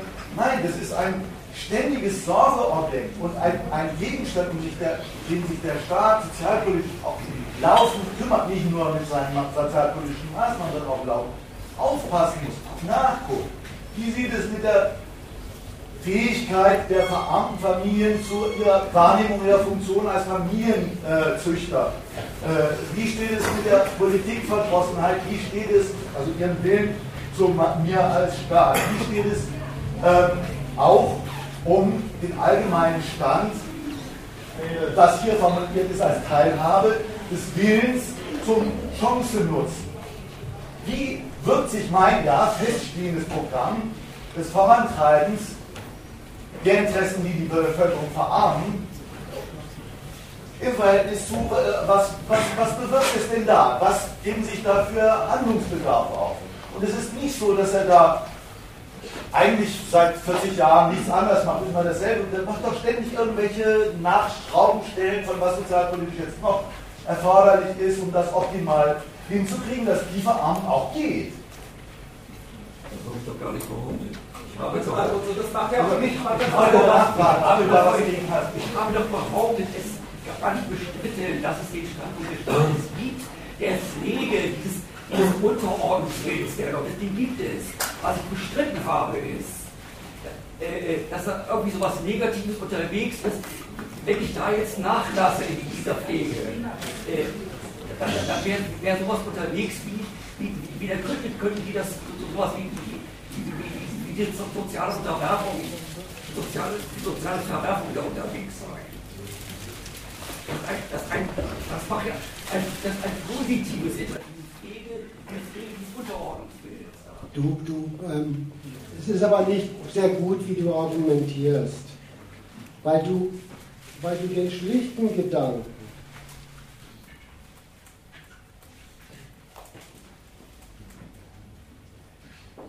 Der Kapitalismus organisiert für die Leute eine Notlage.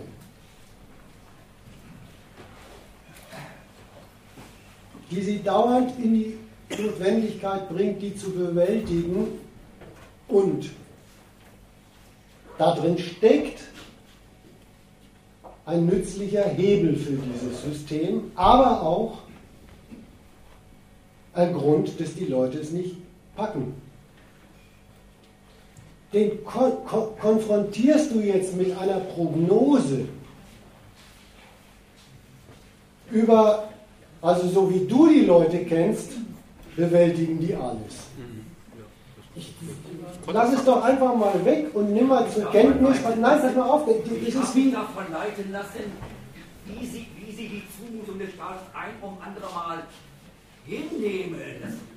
Das, habe ich nicht im Sinne einer Prognose gemeint. Ja, du, der ganze Haken ist, dass du über die Leute redest. Da, da, da, da steigst du eigentlich aus der Überlegung, die wir am Wickel haben, raus. Wir sind nämlich eigentlich jetzt erstmal bei, bei dem Staat und seinen Armutsberichterstattern. Und jetzt muss man beim Staat, deswegen hat er einen Sozialstaat, und bei den Armutsberichterstattern eins mal zur Kenntnis nehmen. Die wissen, dass sie den Leuten was zumuten.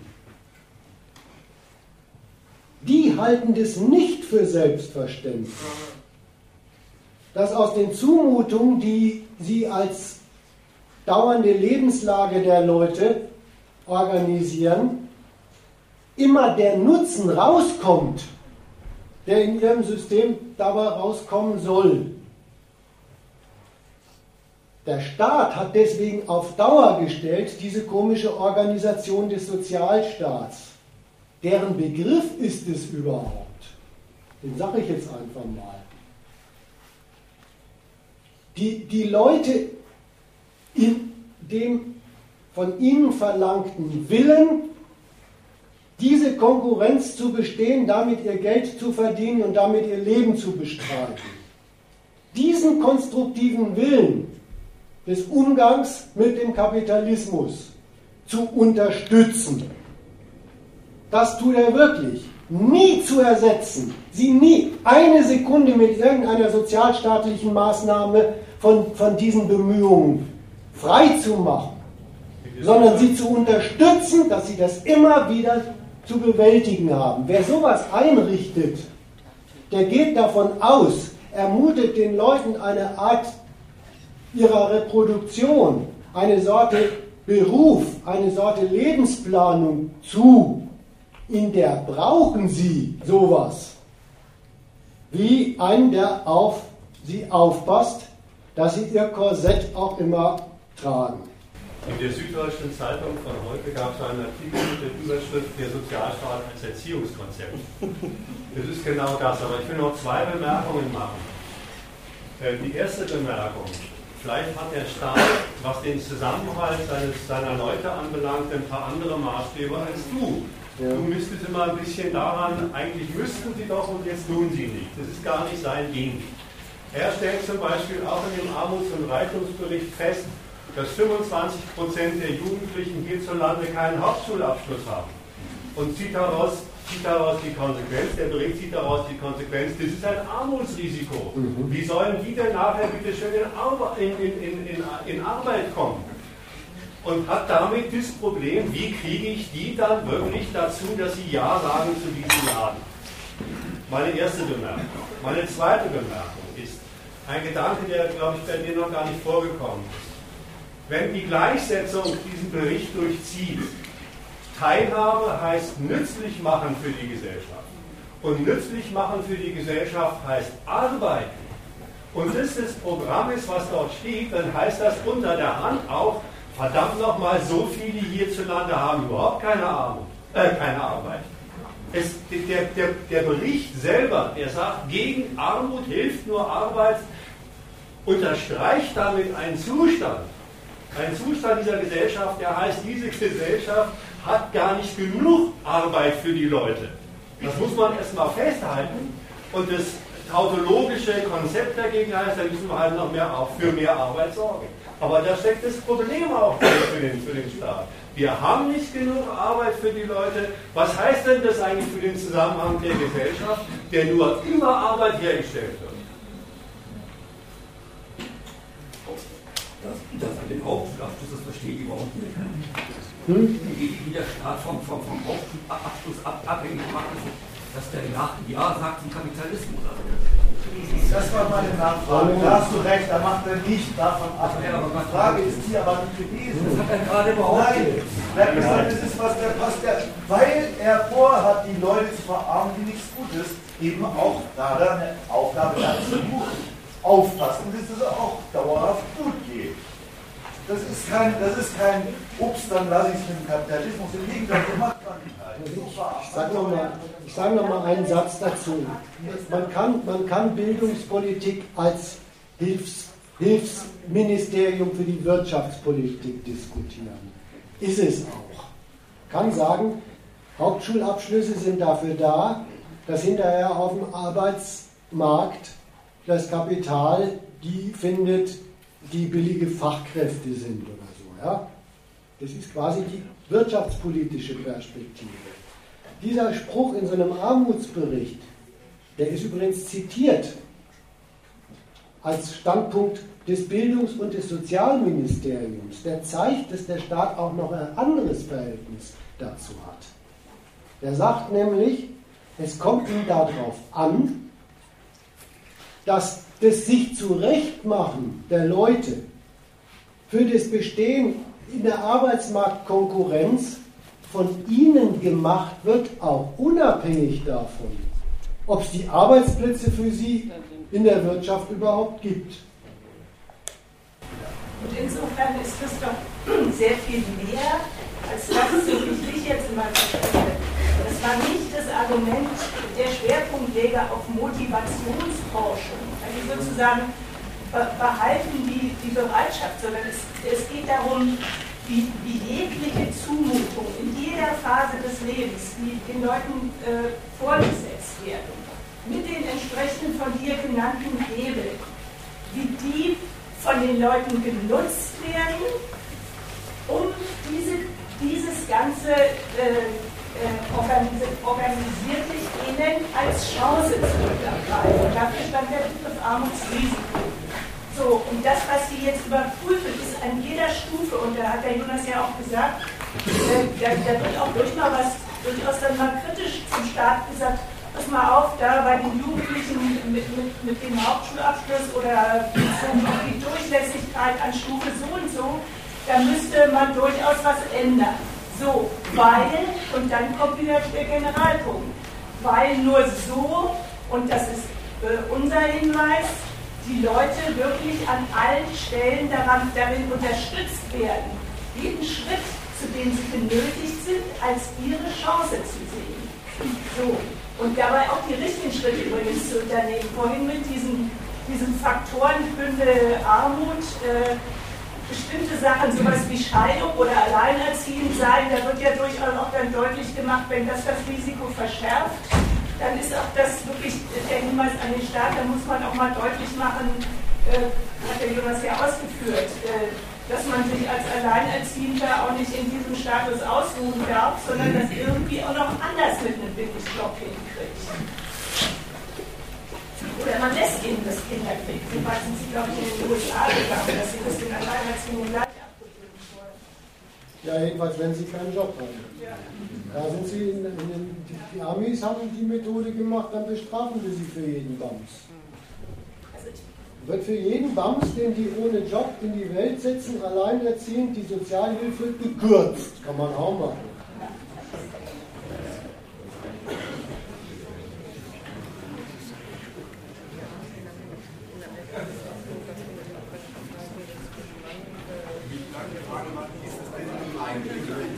Also, ja, so.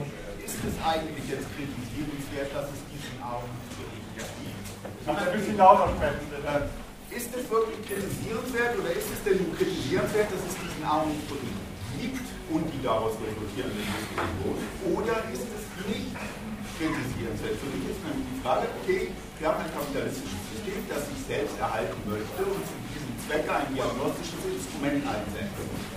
Dieses diagnostische Instrument ist der Armutsbericht. Damit guckt man drauf und schaut, wie viele Leute nicht mehr mitkommen, aus welchen Gründen auch immer. Das wird aufgeschrieben. So, Jetzt stellen wir uns mal ganz kurz ein anderes kapitalistisches Konkurrenzsystem vor, das diese diagnostischen Institute nicht einsetzt und sich nicht rumschert. Und jetzt ist die Frage, wie nützt welche Alternative? Das hat wirklich die ganze Zeit meine, aus meinen Begriffen diesen Armutsbericht aufgeregt, als ob das Weglassen dieses Armutsberichtes in irgendeiner Weise revolutionäres Potenzial. Nein, aber ich gebe dir vollkommen recht. Also ich gebe dir vollkommen recht. Natürlich, natürlich soll, sagen wir mal so, das ist natürlich, wie nennt man das, der geheime Subtext meiner Rede. Dass ich mit dem, wie schäbig bereiten die eigentlich den Kapitalismus theoretisch auf, darauf hinaus will, das Schäbige ist das, was sie aufbereiten. Das war schon so gemeint. dass wenn, wenn solche Aussagen heute Abend gefallen sind, dieses System produziert ja nicht nur Armut, sondern es funktioniert darüber, es beruht ökonomisch darauf, dass es die Armut der Leute als Hebel, sie zu benutzen, ausnutzt, dann war das ja wohl eine Aussage gegen dieses System. Ich hoffe, ich war in der Frage nicht missverständlich. Wenn dann aber jemand daherkommt und sagt, er schreibt einen Bericht, mache ich Ihnen mal ganz kurz, durch die Brille und klappt's, dann lasse ich mir nicht nehmen, dem auch noch eine theoretische Ohrfeige runterzuhauen.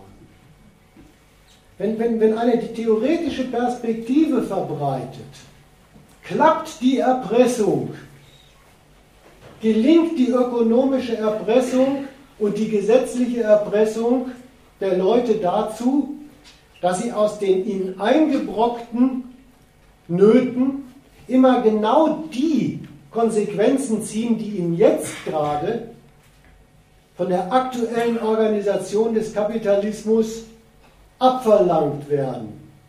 Ja, dann ist der Kapitalismus kritisiert, aber die Kritik an denen, die so denken, die möchte ich mir jetzt nicht mit dem Argument verkneifen, kümmere dich um den Hauptwiderspruch und nicht um den Nebenwiderspruch.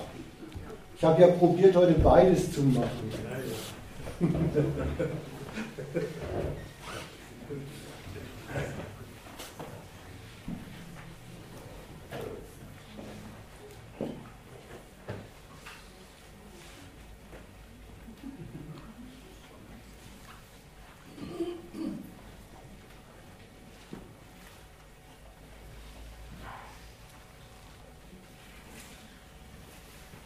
Ansonsten ist es so wie mit der Religion. Am zuverlässigsten wird man diese Bande los, wenn das System weg ist, über das sie schreiben. Nichts dagegen.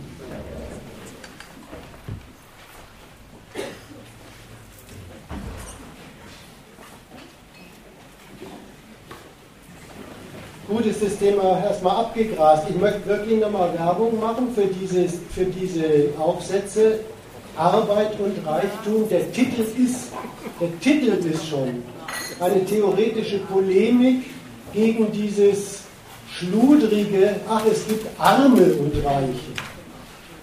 Weil da soll hingewiesen sein auf, das hat doch eine systematische ökonomische Quelle. Dieses Phänomen, das jedem bekannt ist, es gibt Arme und es gibt Reiche.